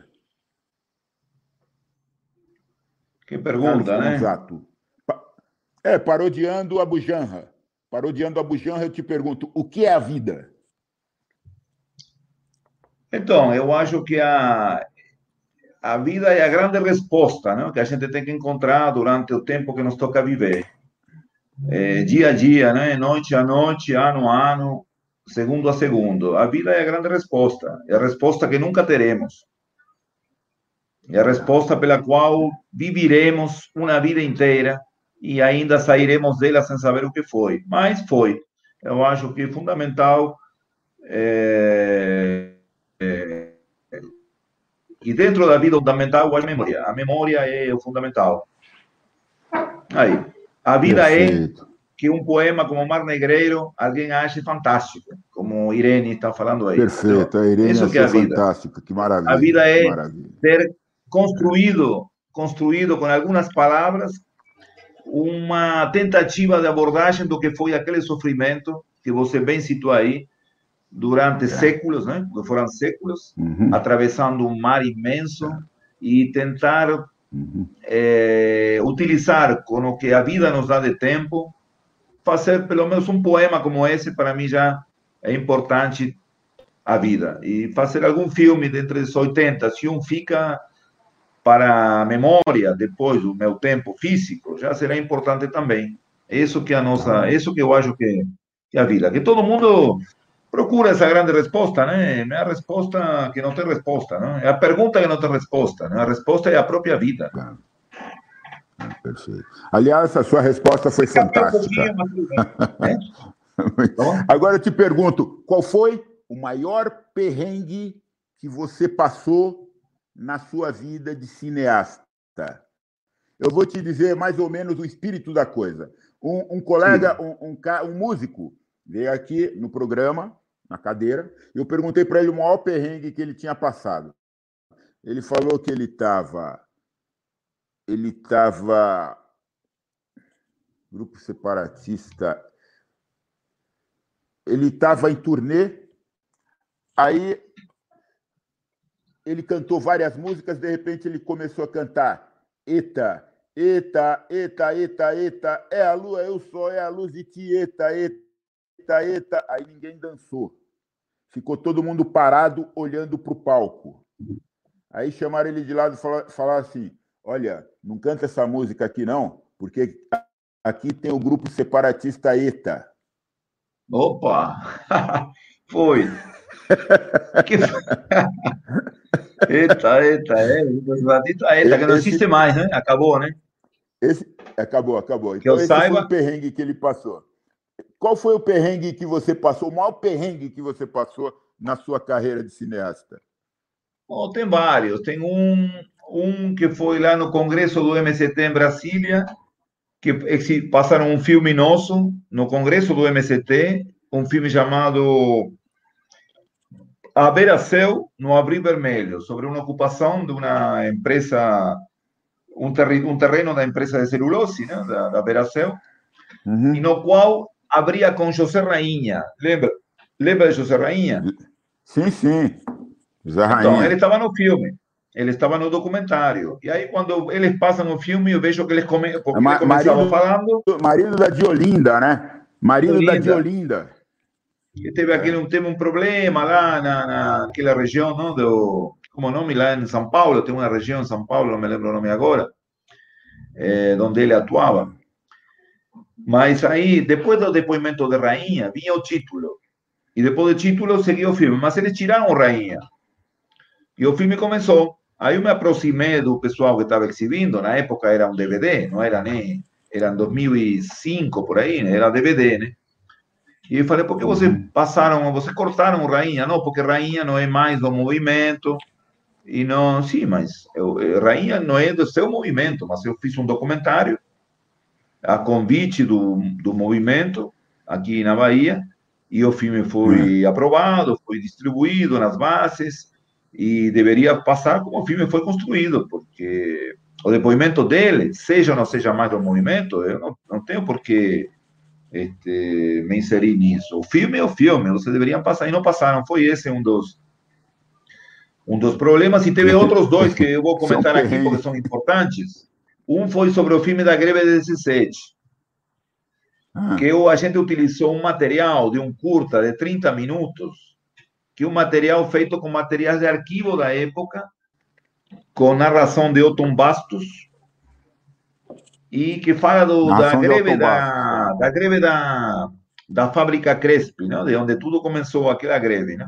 E eu eu incluí alguns trechinhos, uns três minutos no filme de uma hora e meia, uns três trechinhos. Aí fui entrar em contato com a direção e eles não quiseram colocar o filme. Então isso parou durante meses o filme. Eu tive que conseguir fotografias e demorou um tempão. Aí outro filme também, é o filme Salvador Allende, que eu fiz no Chile. Eu fui, peguei tá. trechinhos que todo mundo pega, todo mundo pega, trechinhos de um filme famoso sobre o golpe do Chile é, bombardeio da, da, Casa da Moeda, você tem que ilustrar. Uhum. Né? E, eu, e, tá. e, o, e, o negócio é que eu entrei em contato com os dois diretores. Entrei em contato com um, entrei em contato com outro. Nenhum quis tá, liberar. Pediu licença, né? Claro, a gente pediu licença. Quando me pedem licença para incluir filme, sempre liberei. Sempre. Por que, que você vai, um filme político, de esclarecimento, no, no nosso mundo, que é o terceiro, quarto, quinto, em referência a grande centrão capitalista, e a gente vai impedir as pessoas de exibir um filme. Eu estou promocionando, inclusive, o filme dele. Porque a pessoa falava. Claro. A gente chegou a exibir uma ou duas vezes e perguntavam: que bom aquele, aquele trechinho que você utilizou, esse é o filme tal e tal. Tivemos que tirar. Então, esse tipo de coisas, na nossa área, eu acho ridícula, né? No cinema político. A pessoa. São, uhum. são só dois casos. E são duas pessoas bem conhecidas.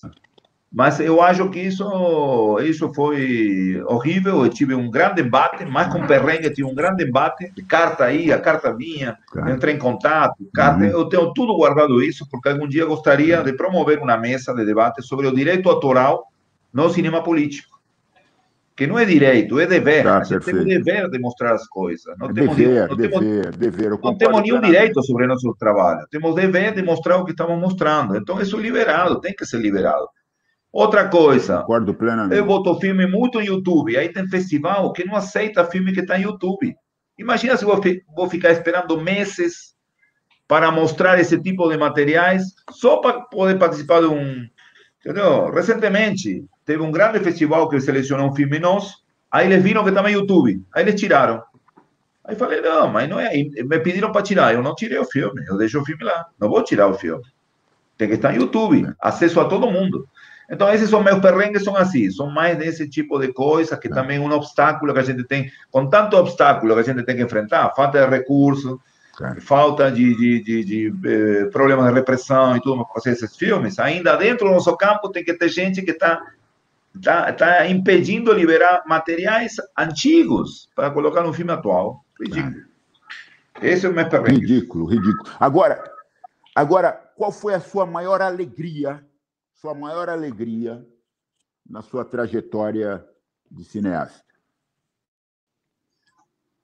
Olha, tem muitas. Eu me lembro do filme Dandara, que foi sobre a maior ocupação de Belo Horizonte, que a gente exibiu lá no, na própria ocupação, com um lençol, uma coisa bem de militância dos anos 70, e a alegria das pessoas que estavam se vendo aí num documentário sobre a vida e a construção e ocupação que elas tinham promovido, entendeu? Isso aí foi foi muito bom e todo esse tipo de coisa, quando eu tive a oportunidade de levar o material aonde os atores sociais dos filmes estão presentes, nas ocupações, por exemplo, o Trem do Subúrbio, a gente, antes de lançar o filme no YouTube, fizemos duas exibições em Periperi, que é uma região afastada do, do, do, do Salvador, não é? Do, da linha do trem, tá. com pessoas do bairro.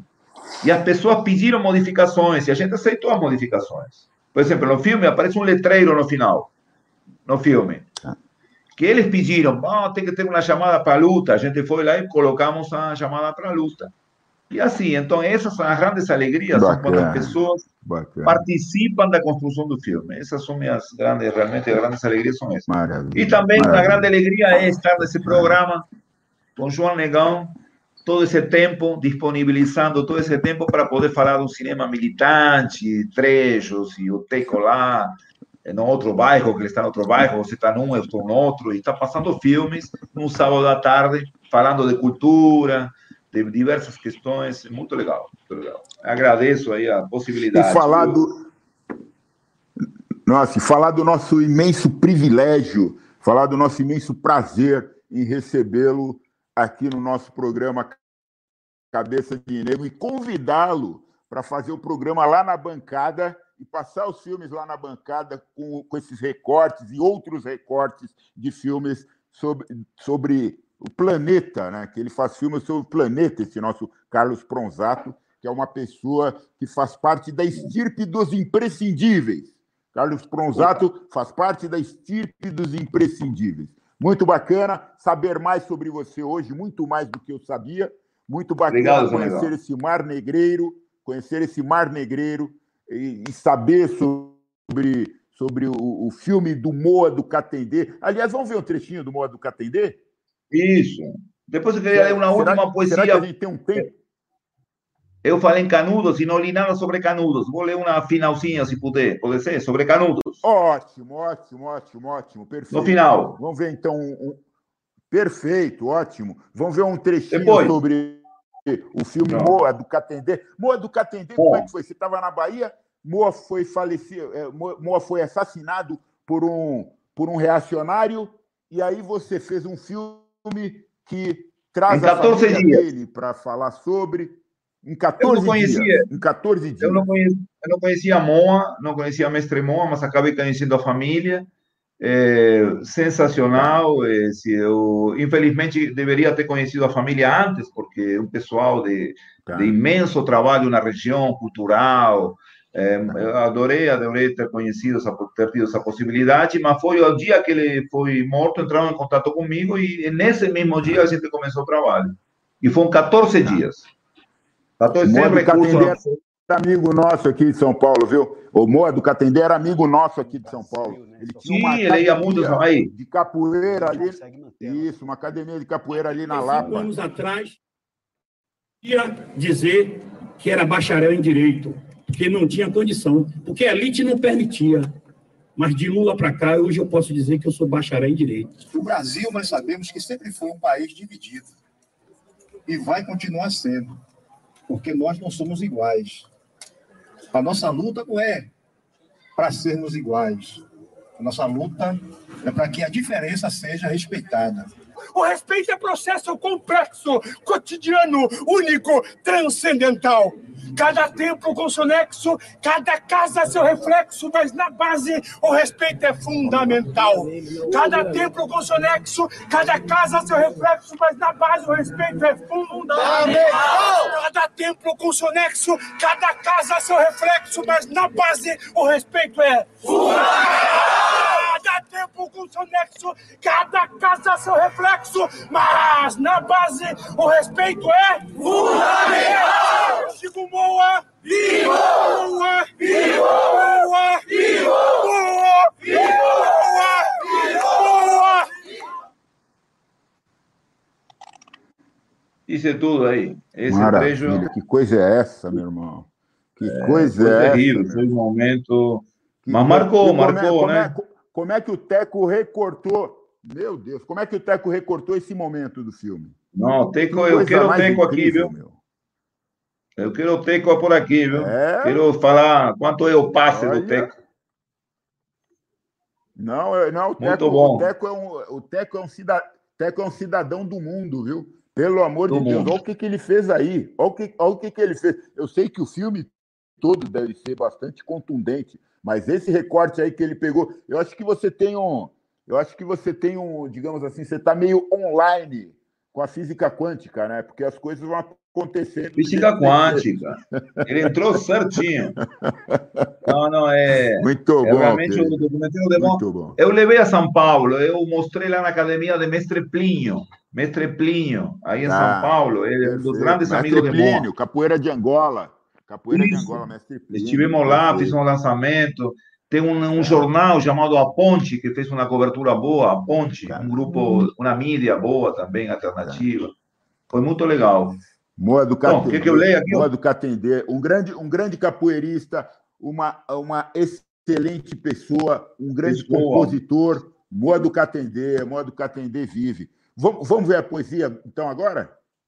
É, eu vou ler uma das tantas, são 50 poemas sobre Canudos, Guerra de Canudos. Não se sabem que teve Perfeito. quatro expedições militares, três foram derrotadas, três foram derrotadas pelos canudenses e a última destruiu tudo, né? Então teve bomba, teve tudo. E Tá. aqui eu vou citar os nomes dos Grande, responsáveis por grande isso. Antônio Conselheiro. Grande Isso, Antônio Antônio Conselheiro. Conselheiro. Uma grande resistência. Então eu vou, eu vou citar os responsáveis nesse poema. do- Se chama assim, Caem Bombas. Tá. Caem bombas. Diz assim: Caem bombas sobre Canudos, das mãos do arcebispo Dom Jerônimo Tomé, das mãos do juiz Arlindo Leone, das mãos do frade João Evangelista de Monte Marciano, das mãos de Frei Caetano de San Leo, das mãos do barão de Jeremoabo, das mãos do governador Rodrigues Lima, das mãos do conselheiro Luiz Viana, das mãos do presidente Prudente de Moraes. Caem bombas sobre Canudos. A dinamite explode a noite sertaneja, o último refúgio da oração canudense. Ao longe, o exército se perde na distância, também com as mãos manchadas de sangue. Então, não é o exército só, todo o processo anterior, né? Para chegar a isso. É ou não é? Perfeito. Perfeito. Eu não é. Perfeito, tudo. Eu tenho mais uma Nada é final. espontâneo. É, se houver tempo, eu vou ter ter uma, uma final aqui, que eu acho importante, Ah, porque fala da contemporaneidade. Sim. Pode falar. Na verdade, tempo é justamente o que nós não teríamos, porque o programa é de duas horas. Nós estamos a duas horas e 46 minutos. Então corta. Nós estouramos em 40. Não, não, não, não. Nós estouramos em 46 minutos, mas tivemos uma licença da, progra- do- da programação da rádio para continuar. E Você pode falar poesia. Que legal. Então a última. A última eu vou embora porque eu também vou ter um- uma reunião agora, mas eu agradeço. Agradeço a Rádio Cidadã, a Butantan, João Negão, o Ecla, a nosso Ecla, Claudimar lá, que você, a gente se conheceu lá, né? Então vai lá. Diz Sim, assim. Eu vou citar aqui um clavinote, que era uma arma, uma, uma, um rifle dos canadenses. Vou falar da matadeira, que era o canhão do exército.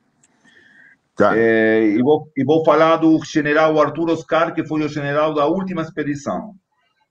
Diz assim, perguntando por nós. É isso assim. Às vezes, das pesadas... Vocês sabem que Canudos está mergulhada num açude hoje, né? Uhum. Canudos está embaixo, está submersa. O que É. restou de Canudos está submerso num açude, tem um açude. Então, diz assim, perguntando É por nós. preciso. Às vezes, das pesadas águas desse açude, emerge um clavinote, uma enxada, um estandarte, um rosto de criança, perguntando pelo pai, engolido pelo fogo da terrível matadeira, perguntando pela mãe, prisioneira e degolada após a promessa de que sua vida seria poupada, perguntando pelo irmão, despedaçado pela dinamite do general Arthur Oscar, e perguntando por nós, que ainda não fizemos nada. Pronto. Aí também. Nossa, muito bom, muito bom. Não nada. Muito bom. E não estamos fazendo Então, olha, nada. olha, meu, muito obrigado. Muito obrigado de coração. Muito obrigado Valeu, João. pela audiência Obrigado de também. vocês todas. É, o, o nosso Carlos Pronzato, que esteve aqui é, decolando essa nave do Cabeça de Negro conosco essa tarde, é, vai dar umas palavrinha, uma palavrinha a vocês, vai dar o tchau para vocês, porque nós precisamos sair do ar. Já tá? Eu, bom, eu me despeço. Então, eu agradecendo novamente aí esse, essa programação, espero espero em breve entrar novamente em contato, se a gente conseguir organizar um documentário aqui em Maceió, e vamos dar a primícia à Rádio Cidadã. Se possível, Perfeito. a gente entrar em contato e avisar desse novo documentário e, bom, estaremos sempre em contato e agradeço a possibilidade. Valeu, João, valeu, Teco, e valeu o Tantan que está no coração, São E- e Paulo esse no coração. Esse, esse filme sobre o Júlio Lancelotti, você acabou de lançar e já teve inúmeras visualizações. Quantas Sim, sim. visualizações em uma semana? Em uma semana. Em uma, não, foi em um dia, foi 5 mil num dia, foi, eu acho que foi, sei lá, em uma semana passou quase de 20 mil, uma coisa de louco. E ainda passou na É TVT. E vamos, re, vamos relançar agora em junho, eh, com legenda em cinco idiomas. Vamos relançar Tá agora em. Ah, Vou falar, O inclusive, francês com a Sônia de Paris para legendar em francês. Vou falar. vou Pronto, falar. se puder, agradeço. Beleza, beleza. Grande abraço. Então, Obrigado. Um grande abraço, Valeu, João. grande Valeu, abraço a gente. todos pela audiência. Tchau. Cabeça de negro.